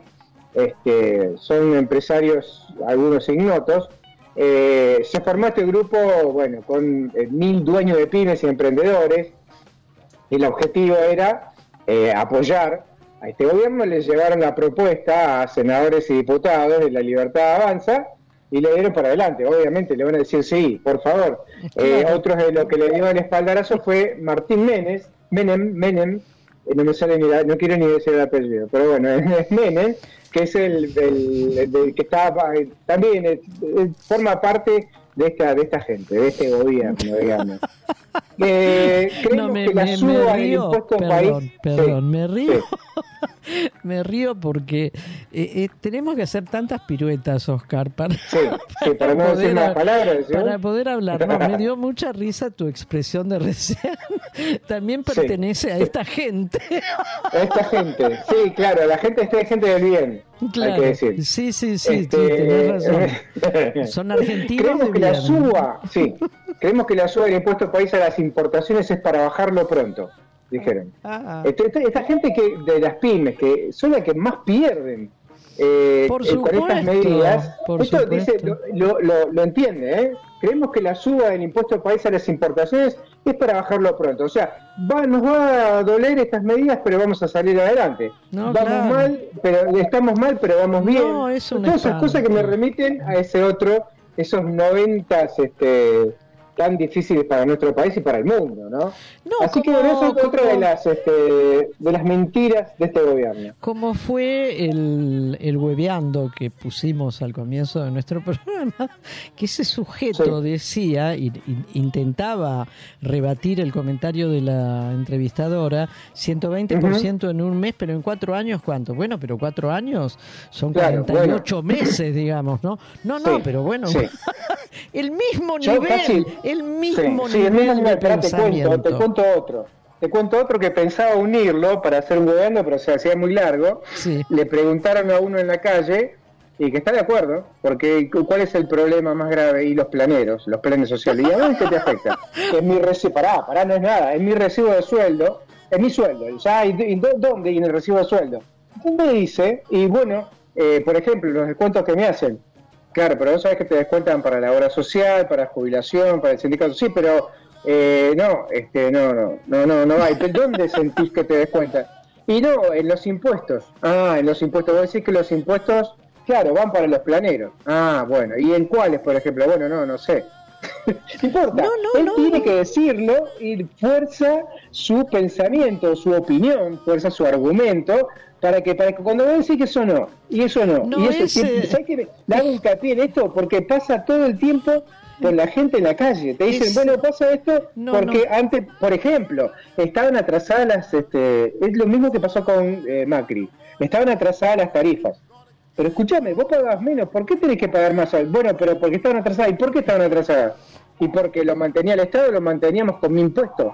Bueno, pero ahora tenés que pagar el doble de viaje, de No tarifa de boleto. importa, Oscar, No, no, importa, no importa, no importa. Siguen detrás de ese, no, no, No. les importa. No, no, no, No no, viste como esa importa. gente que no pierde una discusión. No importa. No quiere perder una discusión, aunque sabe que ya la perdió, te la sigue eso- peleando esa gente. Por eso estoy Esa de gente. acuerdo, estoy de acuerdo con Juana Molina. Hay mucha gente Sí. en la Argentina Sí. que no piensa, decididamente no piensa. No, no o sea piensa. que tiene la cabeza llena de humo. Exactamente, exactamente. humo. Y, exactamente. Ahora lo que vamos a escuchar es un periodista muy conocido, conocido para algunos, Sí. es Ari Lijalad, Sí. que habla de los que sí fueron beneficiarios de los DNU de este gobierno. No es para nosotros, no es contra la casta, no es en beneficio del pobre, es en beneficio de esto que vamos a escuchar ahora, que Bueno, ya sabemos, pero, ¿no? Pero eh, está bien escucharlo de alguien que sabe. Claro, pero este señor, Ari Lija, espérate que me cuesta siempre, Lijalad. Ari Lijalad. Claro. Sí, sí, sí.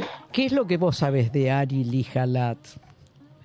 Sí, bueno, es un periodista, pero bueno, se, se van a decir Bueno, nada, que nada, nada. es de izquierda. Escuchémoslo, escuchémoslo. Escuchémoslo que está Dale, muy bueno. Dale, dale. En cada artículo, tanto del DNU como de la ley Omnibus, hay una empresa directamente beneficiada. Hay un planteo de parte del gobierno de que era necesario tanto este DNU como esta ley Omnibus porque la situación económica no daba para más. Y fue apoyado por la Asociación Empresaria Argentina. Son los dueños de lo que te vale vivir. Y les voy a ir mostrando la rentabilidad que tienen. Bueno, miren la rentabilidad, estos son 2022 y 2023. De Techin, 32% en 2022, 31%, 31,8% en 2023. Miren la de Aluar, 24% tuvo en 2022, 15,5% en 2023. Ledesma de la familia Blaquier, 5,4% en 2022 y subió a 8,6% en 2023. Molinos Río de la Plata, que vende alimentos, 8,9% en 2022, subió a 12,2% en 2023. Miren Aeropuertos Argentina 2000, 45% de rentabilidad en 2022 tuvo y 29% en 2023. Miren Edenor de Manzano, 2023 tuvo una rentabilidad del 35%. Edesur lo mismo, 11,4% en 2022, 7,4%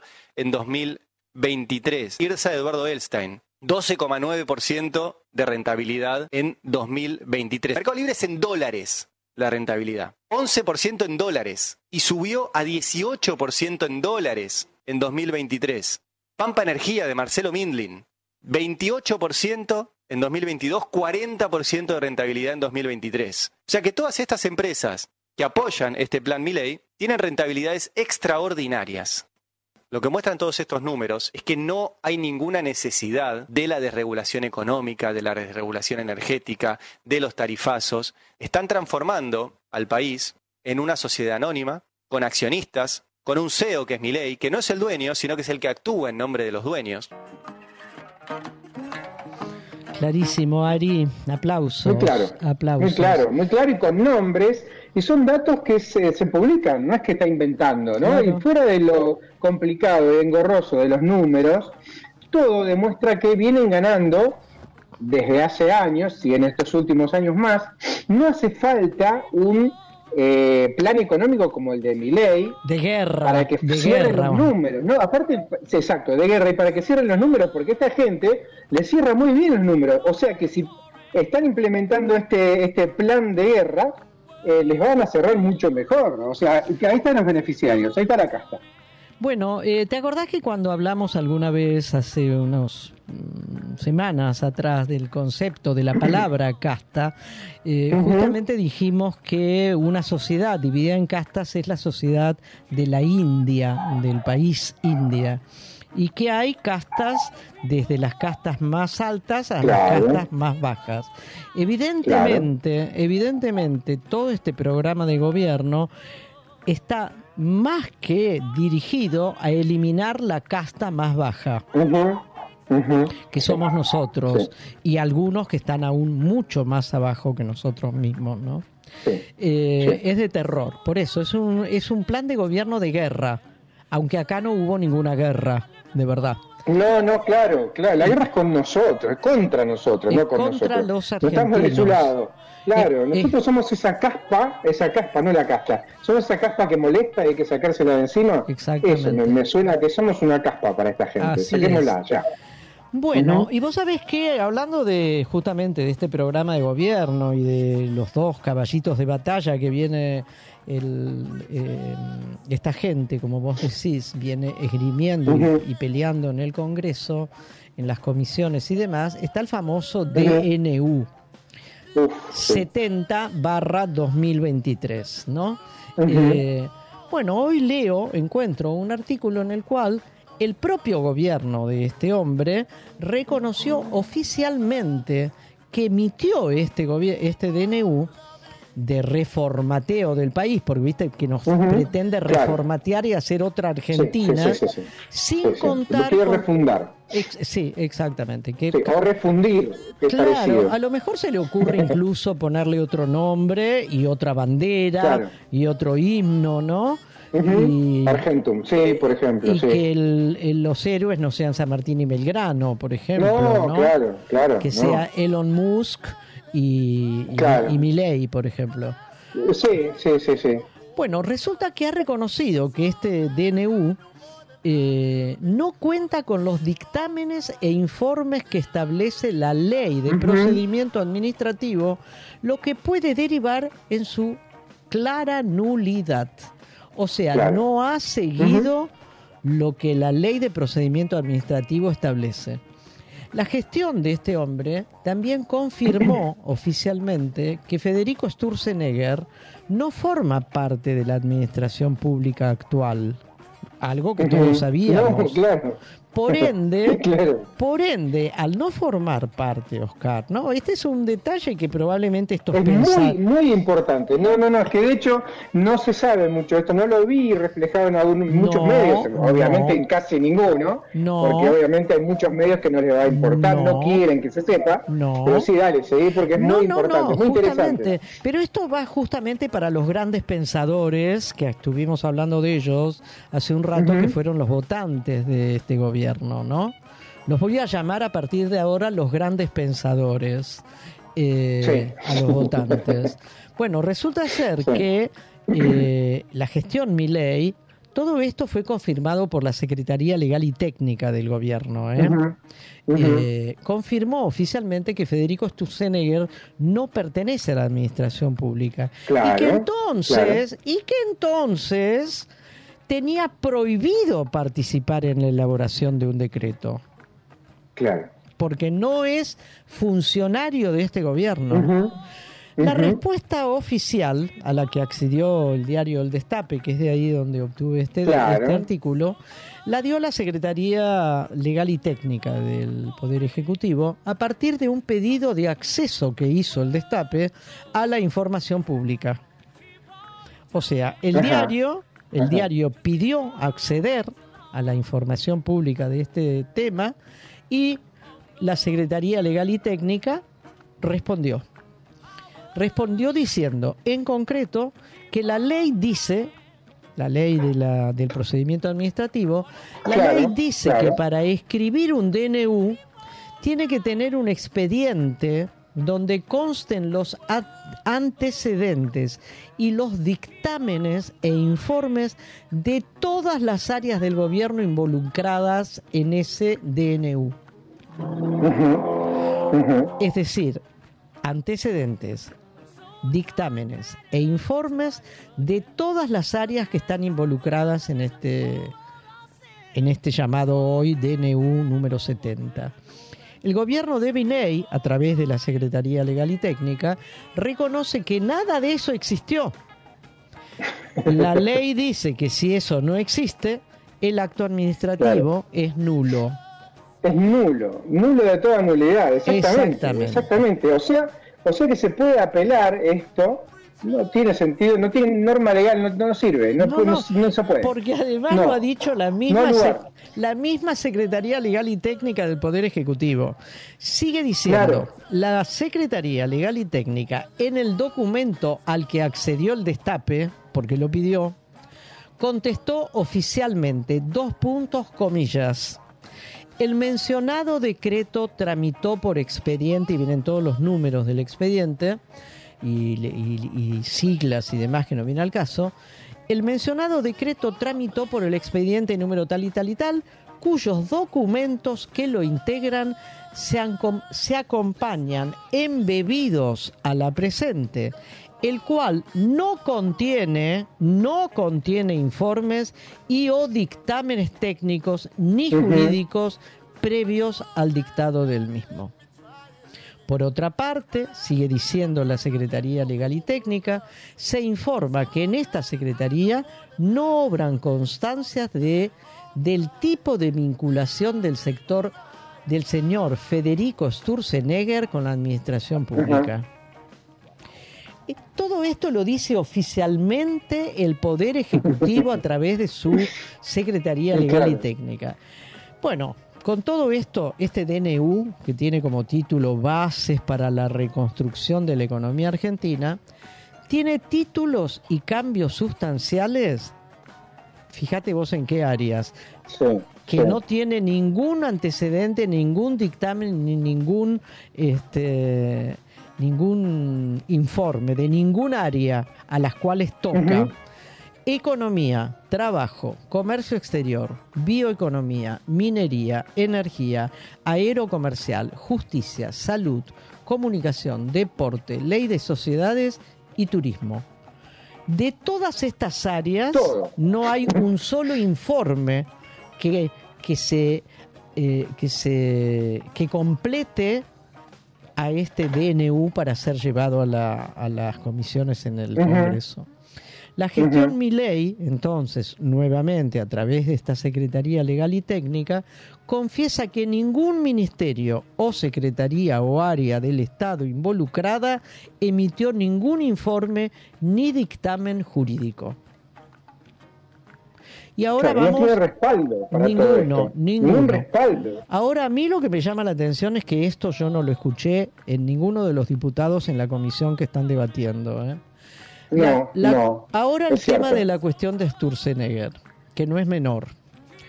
Al no existir informes de ningún tipo, ni dictámenes previos para poder elaborar este DNU, hay una pregunta que el gobierno tiene que responder. Una pregunta del millón, te diría. ¿Quién escribió el DNU? ¿Quién lo escribió? claro. ¿Quién es el autor? Claro, apenas se conoció este DNU, Sturzenegger, el señor, se paseó en una especie de raid mediático por los canales amigos, por supuesto, donde dejó claro, implícita su participación, pero nunca hubo una confirmación de parte de la administración Milei. O sea que lo dejaron, lo dejaron ir a hacer todo este, este circuito mediático en los canales amigos, pero nunca lo desmintieron, nunca dijeron lo contrario, nunca lo confirmaron tampoco. Entonces las preguntas que sobrevienen, Oscar, son, ¿quién compiló este compendio de Claro. beneficios con nombres y apellido para las grandes empresas del país que acabamos de escucharlo Ari Lijalat? ¿Quién agregó el zarpazo a los derechos laborales? ¿Alguien pagó por la redacción del DNU? De verdad no sabemos nada. ¿Te das cuenta? Sí, que exacto, sí, sí, sí. estamos en ascuas, por no decirte que estamos en bolas, Ujú, Exacto, en pelotas. Sí, en sí, sí. pelotas, con respecto a un DNU que supuestamente pretende cambiar la vida íntegra de la Argentina. Horrible. Es lo único que se me Sí, sí. Eh, yo digo que da toda la- como la, el basamento, la base, o la- para decir, bueno, basta, en esto no se puede, es ilegal, no tiene fundamento, no hay un estudio, un detalle de por dónde nos va a hacer bien toda esta sarta de medidas. No, no, no Ya hay... está, yo creo que no, no, debería, querría- quiero creer que va a salir alguien a decir, bueno, no, este, saquémoslo de acá, esto no sirve, levantemos el, lógico, el- el. DNU, pero no, vos es que estaba viendo, eh, hay gente que sale a apoyar, ¿no? Es gente que en un momento, eh, digo, gente son este eh, políticos que hablaron, pues te estoy hablando puntualmente de Paula Oliveto, ella dijo en algún momento, bueno, preocupa Oscar, el nivel de, ¿de quién improvisación. ¿De quién Claro, hablas? Bueno, por ejemplo. ¿De quién Pero hablas? gente, yo- ah, sí, pero De ¿sabes un por qué lo digo? engendro. Porque esta gente, bueno, este ejemplo, estos ejemplos en el, en el Congreso terminan dándose vuelta y apoyando porque dice la crisis económica es tan grande y dolorosa que eh, me siento en la obligación ética de ayudar a mi ley. No, pero esto... Esta eh, gente, ¿te das cuenta? A No, ver. va a ser oído sordo a lo que estamos diciendo. A ver, No Oscar. importa que sea ilegal. A ver, Oscar, así como a partir de ahora yo voy a llamar a los votantes de mi ley los grandes pensadores argentinos, ¿sí? Sí, sí. Esos grandes pensadores, Oscar, no son solamente este sector que fueron sus votantes o que son han sido sus votantes. También hay grandes pensadores con toda la ironía del Ah, caso claro. entre los Claro. políticos entre los políticos, entre los dirigentes, entre los funcionarios, entre los legisladores, porque son o se muestran claramente como traidores, Oscar, como traidores a quienes los eso, sí. votaron. O sea que esos grandes pensadores, estamos llenos de grandes pensadores. Es el Ujú. 55% de la población. No, claro, son representantes de esa gente que vota, ¿no? Exactamente. No Son representantes de, de los grandes pensadores argentinos. Sí, Esa gente que se dedica a pensar desde que se levanta hasta que se acuesta. sí. Como siempre escuchamos, para el mismo lado. escu- escuchamos a- a- en el primer, en el hueveando de hoy. Era un claro pensador argentino.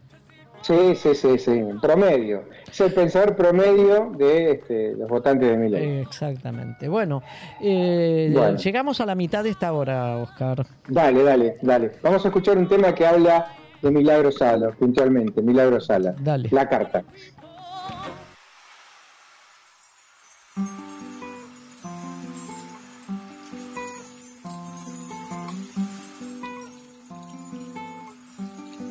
me mandaron una carta por el correo temprano. En esa carta me dicen que a milagro se llevaron y sin compasión su nombre por las calles ensuciaron. Sí. La carta dice el motivo. La carta dice el motivo que ha cometido milagro. cometido milagro. Hacer casas con el pueblo dando trabajo y salario. Si acaso eso es un motivo, libertad para milagro. Sí.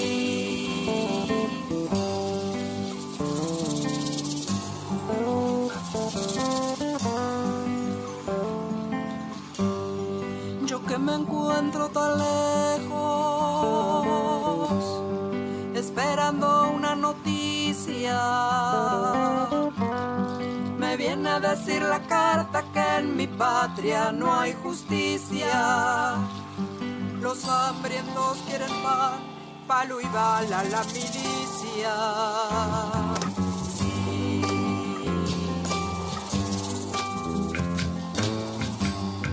habráse visto insolencia,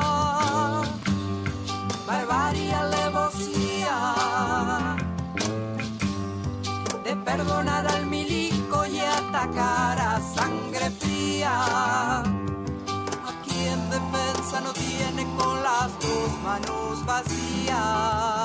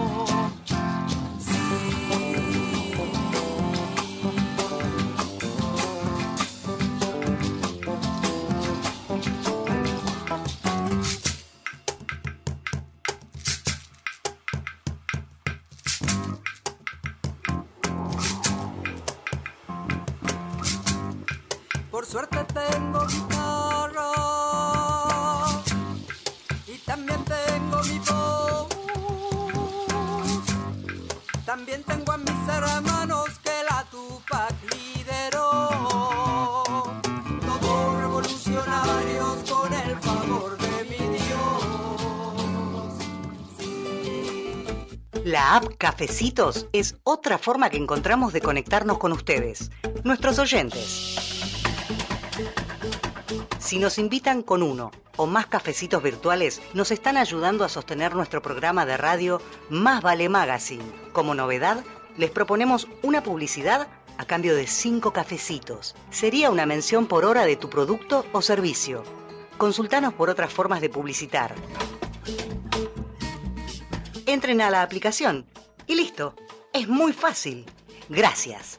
Silvia y Oscar.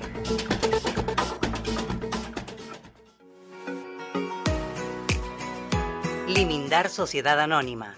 Es una empresa argentina que opera desde 1982, dedicada a la fabricación y comercialización de lubricantes especiales y productos químicos para industrias y elabora para terceros productos químicos para el mantenimiento de piscinas, desarrollo de nuevos productos de acuerdo a las especificaciones del cliente, sustitución de importaciones, asistencia técnica pre y postventa.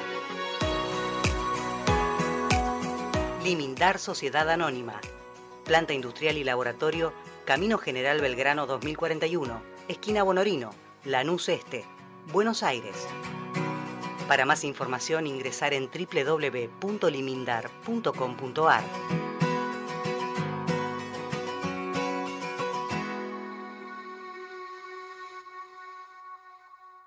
Radio Monk. El aire se crea. La vida se aliviana mientras abrazamos nuestra sombra y nuestra vulnerabilidad. Boludo Promedio, un ensayo sobre la autohonestidad. Lunes a las 16, en Radio Monk. Sin peros en la lengua, es un espacio que pone la cultura en el centro de la escena. Arte, literatura y música sin peros en la lengua. Los miércoles de 18 a 19, en Radio Monk.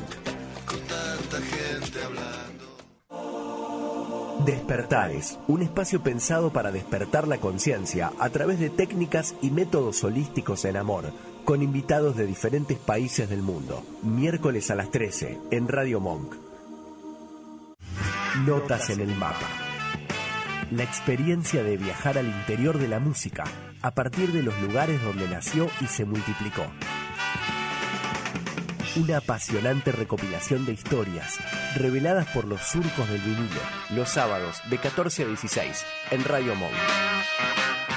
Escuchanos en www.radiomonk.com.ar o descargate nuestra app, disponible en Play Store como Radio Monk. Bueno, seguimos, seguimos un poco más en nuestro Sí, Magazine. Son Casi media hora. 19.36. Ujú, Oscar. así es, así es.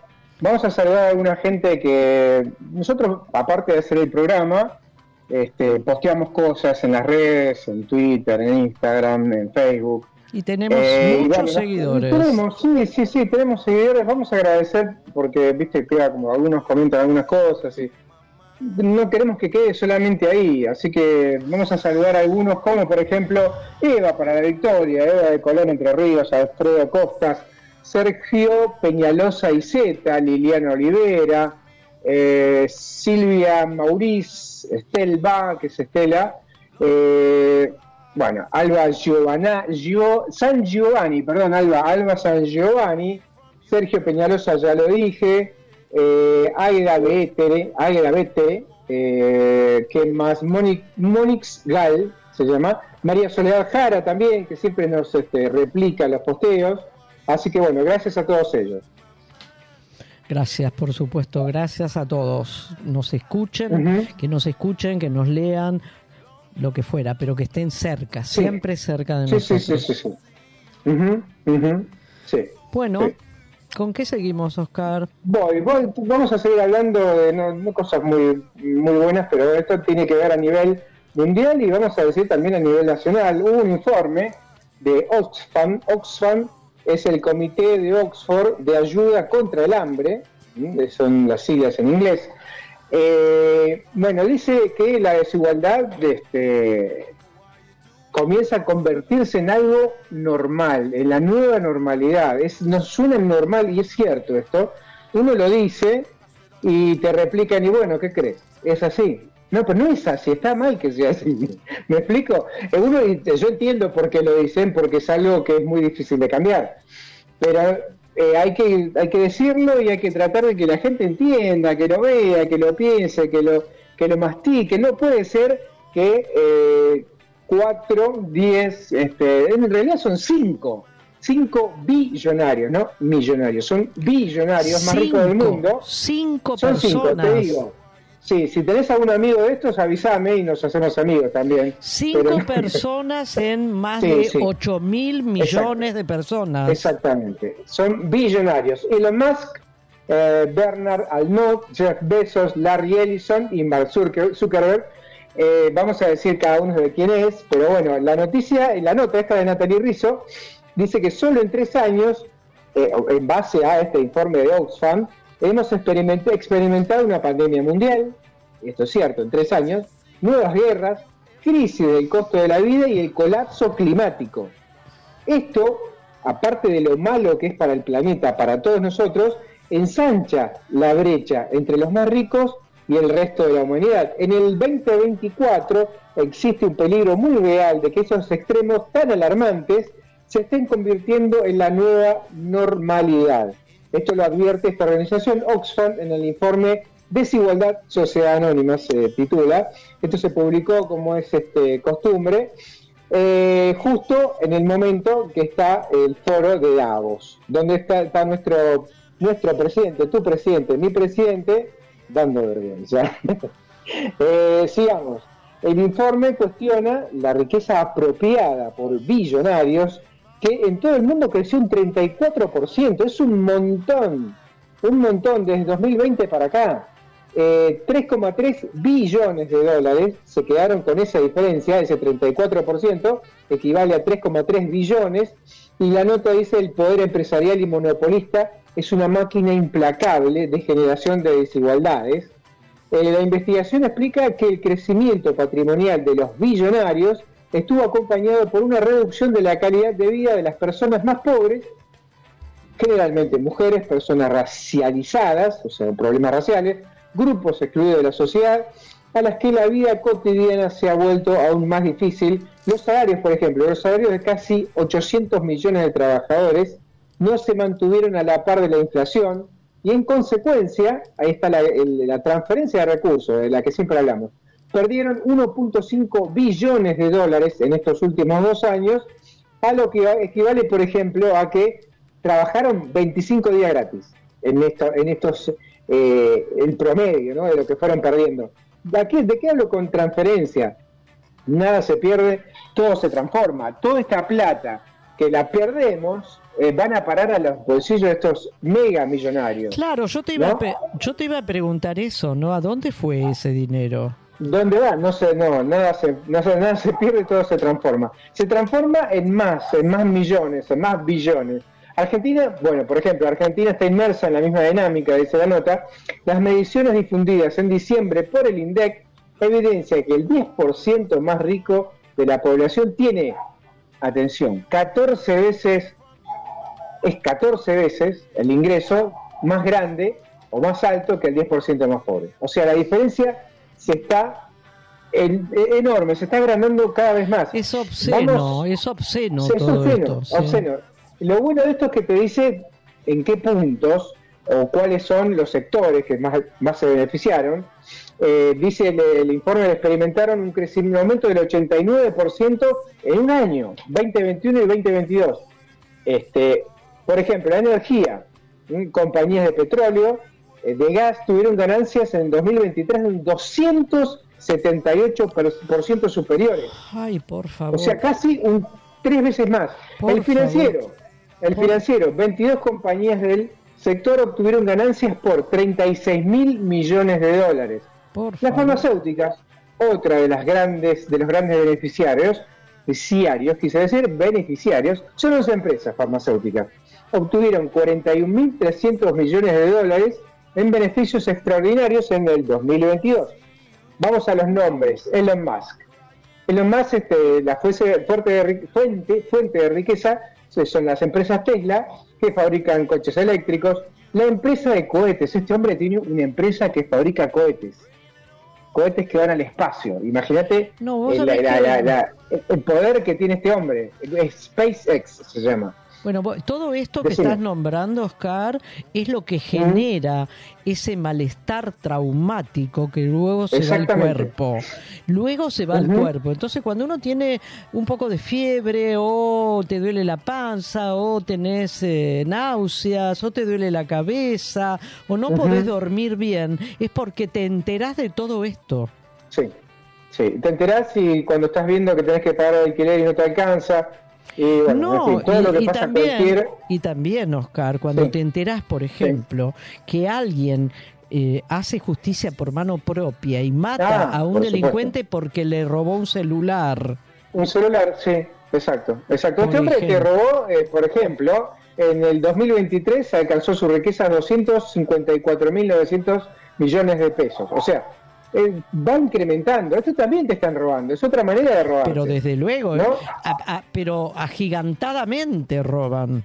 Exacto, exacto. Otro de los que nombramos al principio es Jeff Bezos, el fundador de Amazon. Cerró el 2023 con una fortuna de 172.300 millones de dólares, un 60% No, no, más por que el año. ¿Mm? El otro es Larry Ellison. Uno no sé quién es Larry Ellison. Es fundador de una empresa de software que es Oracle, que es conocida. Eh, cerró el 2023 con una fortuna de 133.200 millones no, de no, dólares, no, un no, 30% más. El otro, el otro más conocido, Mark Zuckerberg, el fundador y dueño de Facebook, también, no te voy a decir, pero es un 171% más rico el año pasado. El último, Larry Page, no, lo no lo suena, en realidad sí es conocido, es el fundador de Google, es un 44% más rico que el año pasado. Y en Argentina, bueno, a lo que recomienda, ¿no? Esta gente en, Argentina, por ejemplo, recomienda tres pasos prácticos para controlar un poder empresarial, un poco, un poco digo yo, el poder empresarial. Esto que mi ley dice que el Estado, el Estado que te, te sofoca, el Estado maligno, bueno, recomienda, por ejemplo, revitalizar el Estado. Un Estado fuerte y eficaz es el mejor baluarte contra el poder empresarial, asegura esta organización. En esa línea recomienda regular el sector privado, evitando injusticias en su cadena de suministros, nacional o internacional. Y lo último, reinventar el sector empresarial a través de política de fomento. Y acá me quiero parar un poquito en algo que he leído, que se sabe, que estamos hablando de Marcos Galperín, que es el, Sí. el dueño Está enamorado, el presidente está Sí, enamorado de él. Exactamente, sí, exactamente. Eh, que habla tan mal del Estado, ¿no? Este, otra de las cosas que no se olvida, no las dice porque no le conviene. El Estado indirectamente puso en la empresa Mercado Libre exenciones por el valor de 100 millones de dólares. Bueno, justamente 100 porque, millones, o sea, porque son ¿cuál los es el, el punto? son los El únicos punto bene- es- son perdón, Oscar, son los únicos Sí. beneficiados. Exacto. Los grandes empresarios, esto Sí. queda clarísimo. Exactamente. Porque pero bueno, hay que- hay- beneficiándolos a ellos se termina Sí. con el maligno en el mundo que es el Claro, socialismo. Claro, claro, y nosotros, so- todos somos malignos. O sea, cuando hablan mal del Estado, ¿no? Hay muchos empresarios, hay otros empresarios y, empresarios chiquitos, bueno, eh, cuenta propista, que se quejan del Estado y tiene razón, tiene razón. Eh, en algún momento nos pasó, a mí me pasó, y a otra gente le habrá pasado, discutiendo, bueno, mirá, planeros somos todos. Vos tenés, tenés, tenés bonificada por el Estado eh, la luz, el gas, el agua, el transporte público. O sea, vas a renunciar a Ay, todos esos planecitos que tenés. Y no, viste, esta gente no llega a dimensionar, y bueno, cuando lo llega a dimensionar y no da el brazo a torcer, pasa esto que, hemos escuchado, eh, escuchado en algún, en algún hueveando. ¿No? Porque sí, porque sí, porque sí. Ya está, no hay mucho que pensar. Bueno, Oscar, bueno, yo te invito a que separemos un poco este tema que Dale, es tan dale. doloroso y tan traumático en realidad o tan estresante estresante. para poder hablar de algo que tiene que ver con el arte, Dale. eh, que Perfecto. es el otro, el otro punto de la vida. Así es. Más vale Magazine.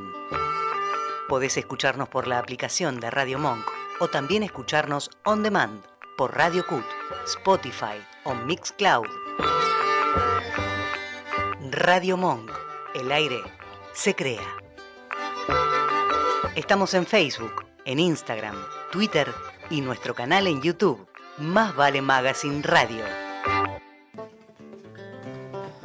Bueno, vayamos a algo, algo de la belleza y algo que alimenta, alimenta el alma y alimenta la vida de cada uno de nosotros, que es el arte. En este caso es una exposición de fotografías, Oscar, que está teniendo lugar en el Centro Cultural de la Recoleta. Eh, tiene entrada libre y gratuita de martes a viernes de 13.30 a 22 horas, o sea, una, una franja muy amplia, y los Ajá, sábados, claro. los sábados, domingos y feriados de 11 y cuarto aproximadamente a 22. Eh, esta muestra se llama Red guion Familias por Adopción. Eh. Es una muestra con 22 fotografías realizadas por un artista de, de esta disciplina argentina que es Nora Lezano. Está producida por la gestora cultural Rocío Irala Hernández, que sería como la curadora de esta, de esta muestra, y la productora audiovisual Patricia Carrascal.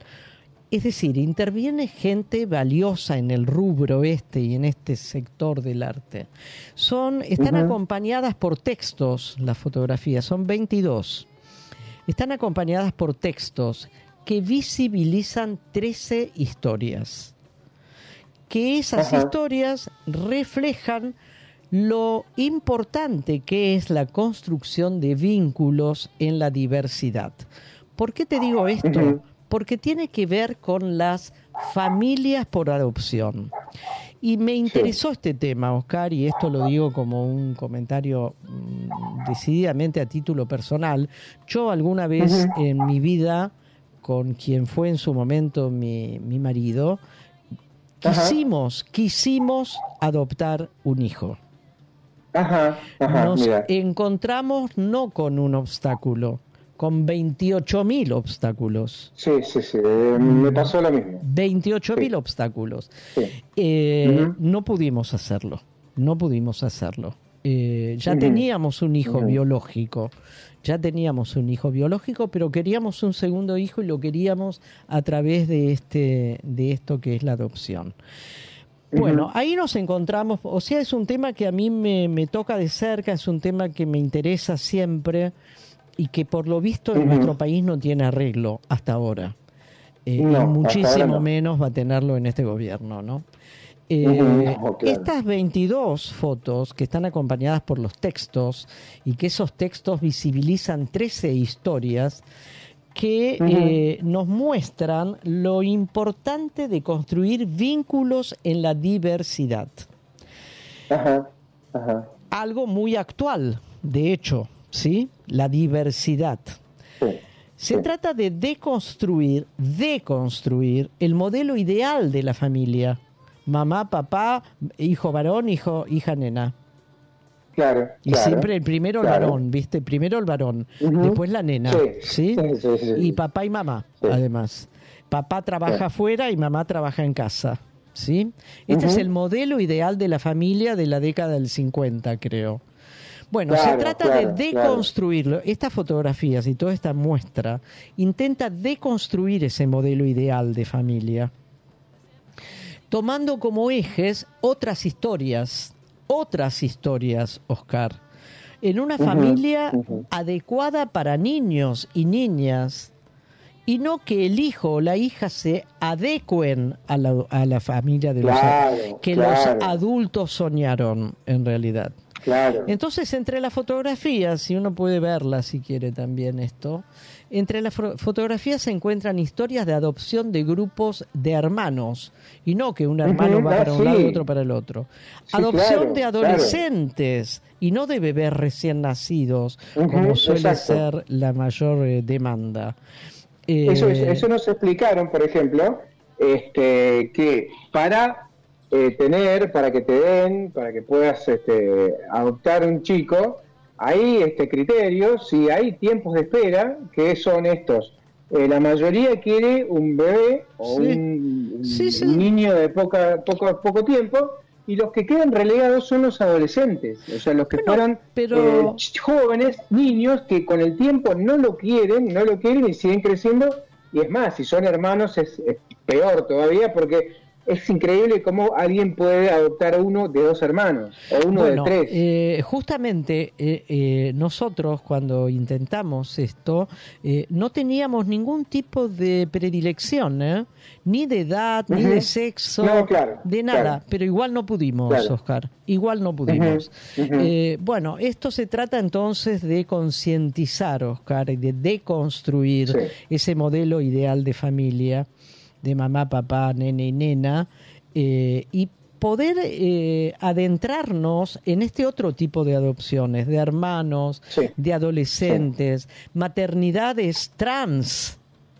Adopciones, Claro, de, claro que ado- sí. adopciones de papás solos o de mamás solas. Exacto, Eh, exacto. adopción incluso, mira esto, Oscar, de una hija con su hijo, lo cual implicaría Ah, que los adoptantes se convertirían en padres y abuelos al mismo tiempo.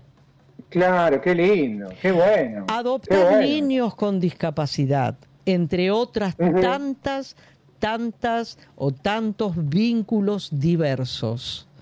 Y no caer en ese único modelo ideal de familia patriarcal, con dos Claro. hijos, un varón y una nena. Bueno, esto está en el Centro Cultural de la Recoleta, se llama Red Familias por Adopción. Sí, sí. Son 22 fotos acompañadas por eh, textos que reflejan historias o visibilizan las 13 historias de vida. De este Yo estoy- te- de encontré este la tema. página, estoy posteando este, alguna foto con el enlace para entrar al centro y ver, ver la foto. Bueno, en el Centro Cultural Recoleta, en la calle Junín, Ujú. 1930, entrada libre y gratuita. ¿sí? Exacto, Todos los exacto. días menos los lunes. Bueno, Oscar, hemos llegado, son las 7 menos las 8 menos 5 de la noche. 8 menos 5, Eh, sí, sí, sí. Nos tenemos que despedir como todos los jueves de ustedes, Así es, pero así con es. una salvedad este día. Exacto, dale. ¿Decís Eh, vos o lo digo yo? Decila, decila, por favor. Bueno, no, la salvedad es que primero, que el programa que viene, la radio está mudándose de casa, del lugar físico, por lo que no van a salir este, programas. Eh, Lo que hice fue, hicimos editar eh, con nuestros colaboradores también. Tenemos un programa grabado interesante, Un, como siempre. un enlatado, como dice el Interesante por los vasco. colaboradores. sí, un enlatado, así es. Un enlatado, eso es uno. Y a partir de febrero vamos a estar eh, una hora sola. ¿eh? Nos bajamos a la mitad, recortamos a la mitad eh, en nuestro programa. Nos ajustamos. Exacto, Nos exactamente de eso ajustamos. se trata. Así es. De eso se trata. Son tiempos de Esperando ajuste, dice. volver, sí, sí, sí, esperando volver a las dos horas, este, si el cielo No, no, es permita, que ¿eh? es, es en serio y esto es para todos. claro que Inten- sí, sí, claro que sí. intentamos, intentamos que esto sea transitorio nada más. Por lo menos vamos a intentar que lo sea. Pero bueno, en una época donde lo que todo el tiempo escuchamos, hay que ajustar, hay que ajustar, hay que ajustar, lamentablemente Más Vale Magazine se ajusta en febrero. También se ajusta. ¿Sí? Exacto. Bueno, los esperamos eh, en febrero, en, En vivo, febrero, de ujú. 6 a En 7 vivo, de la tarde. De 6 a Así 7 es. de la tarde. Y el próximo jueves eh, los invitamos a participar del acto y de la movilización del próximo miércoles Oh, 24. Por supuesto. Por supuesto. eh, en rechazo de todas estas medidas eh, verdaderamente escandalosas que el actual gobierno quiere imponernos y que escuchen en todo caso nuestro programa enlatado el próximo jueves. Así es. Dale, Ujú. esperamos el jueves, creo que es 2 de febrero, ¿no? No te puedo decir porque sí, primero dos, sí tienes razón, acá tengo la mano El que jueves 2 de febrero a las 6 de la tarde. Así es. Chau, chau, gracias. Chao, chao, gracias, gracias, Bajo.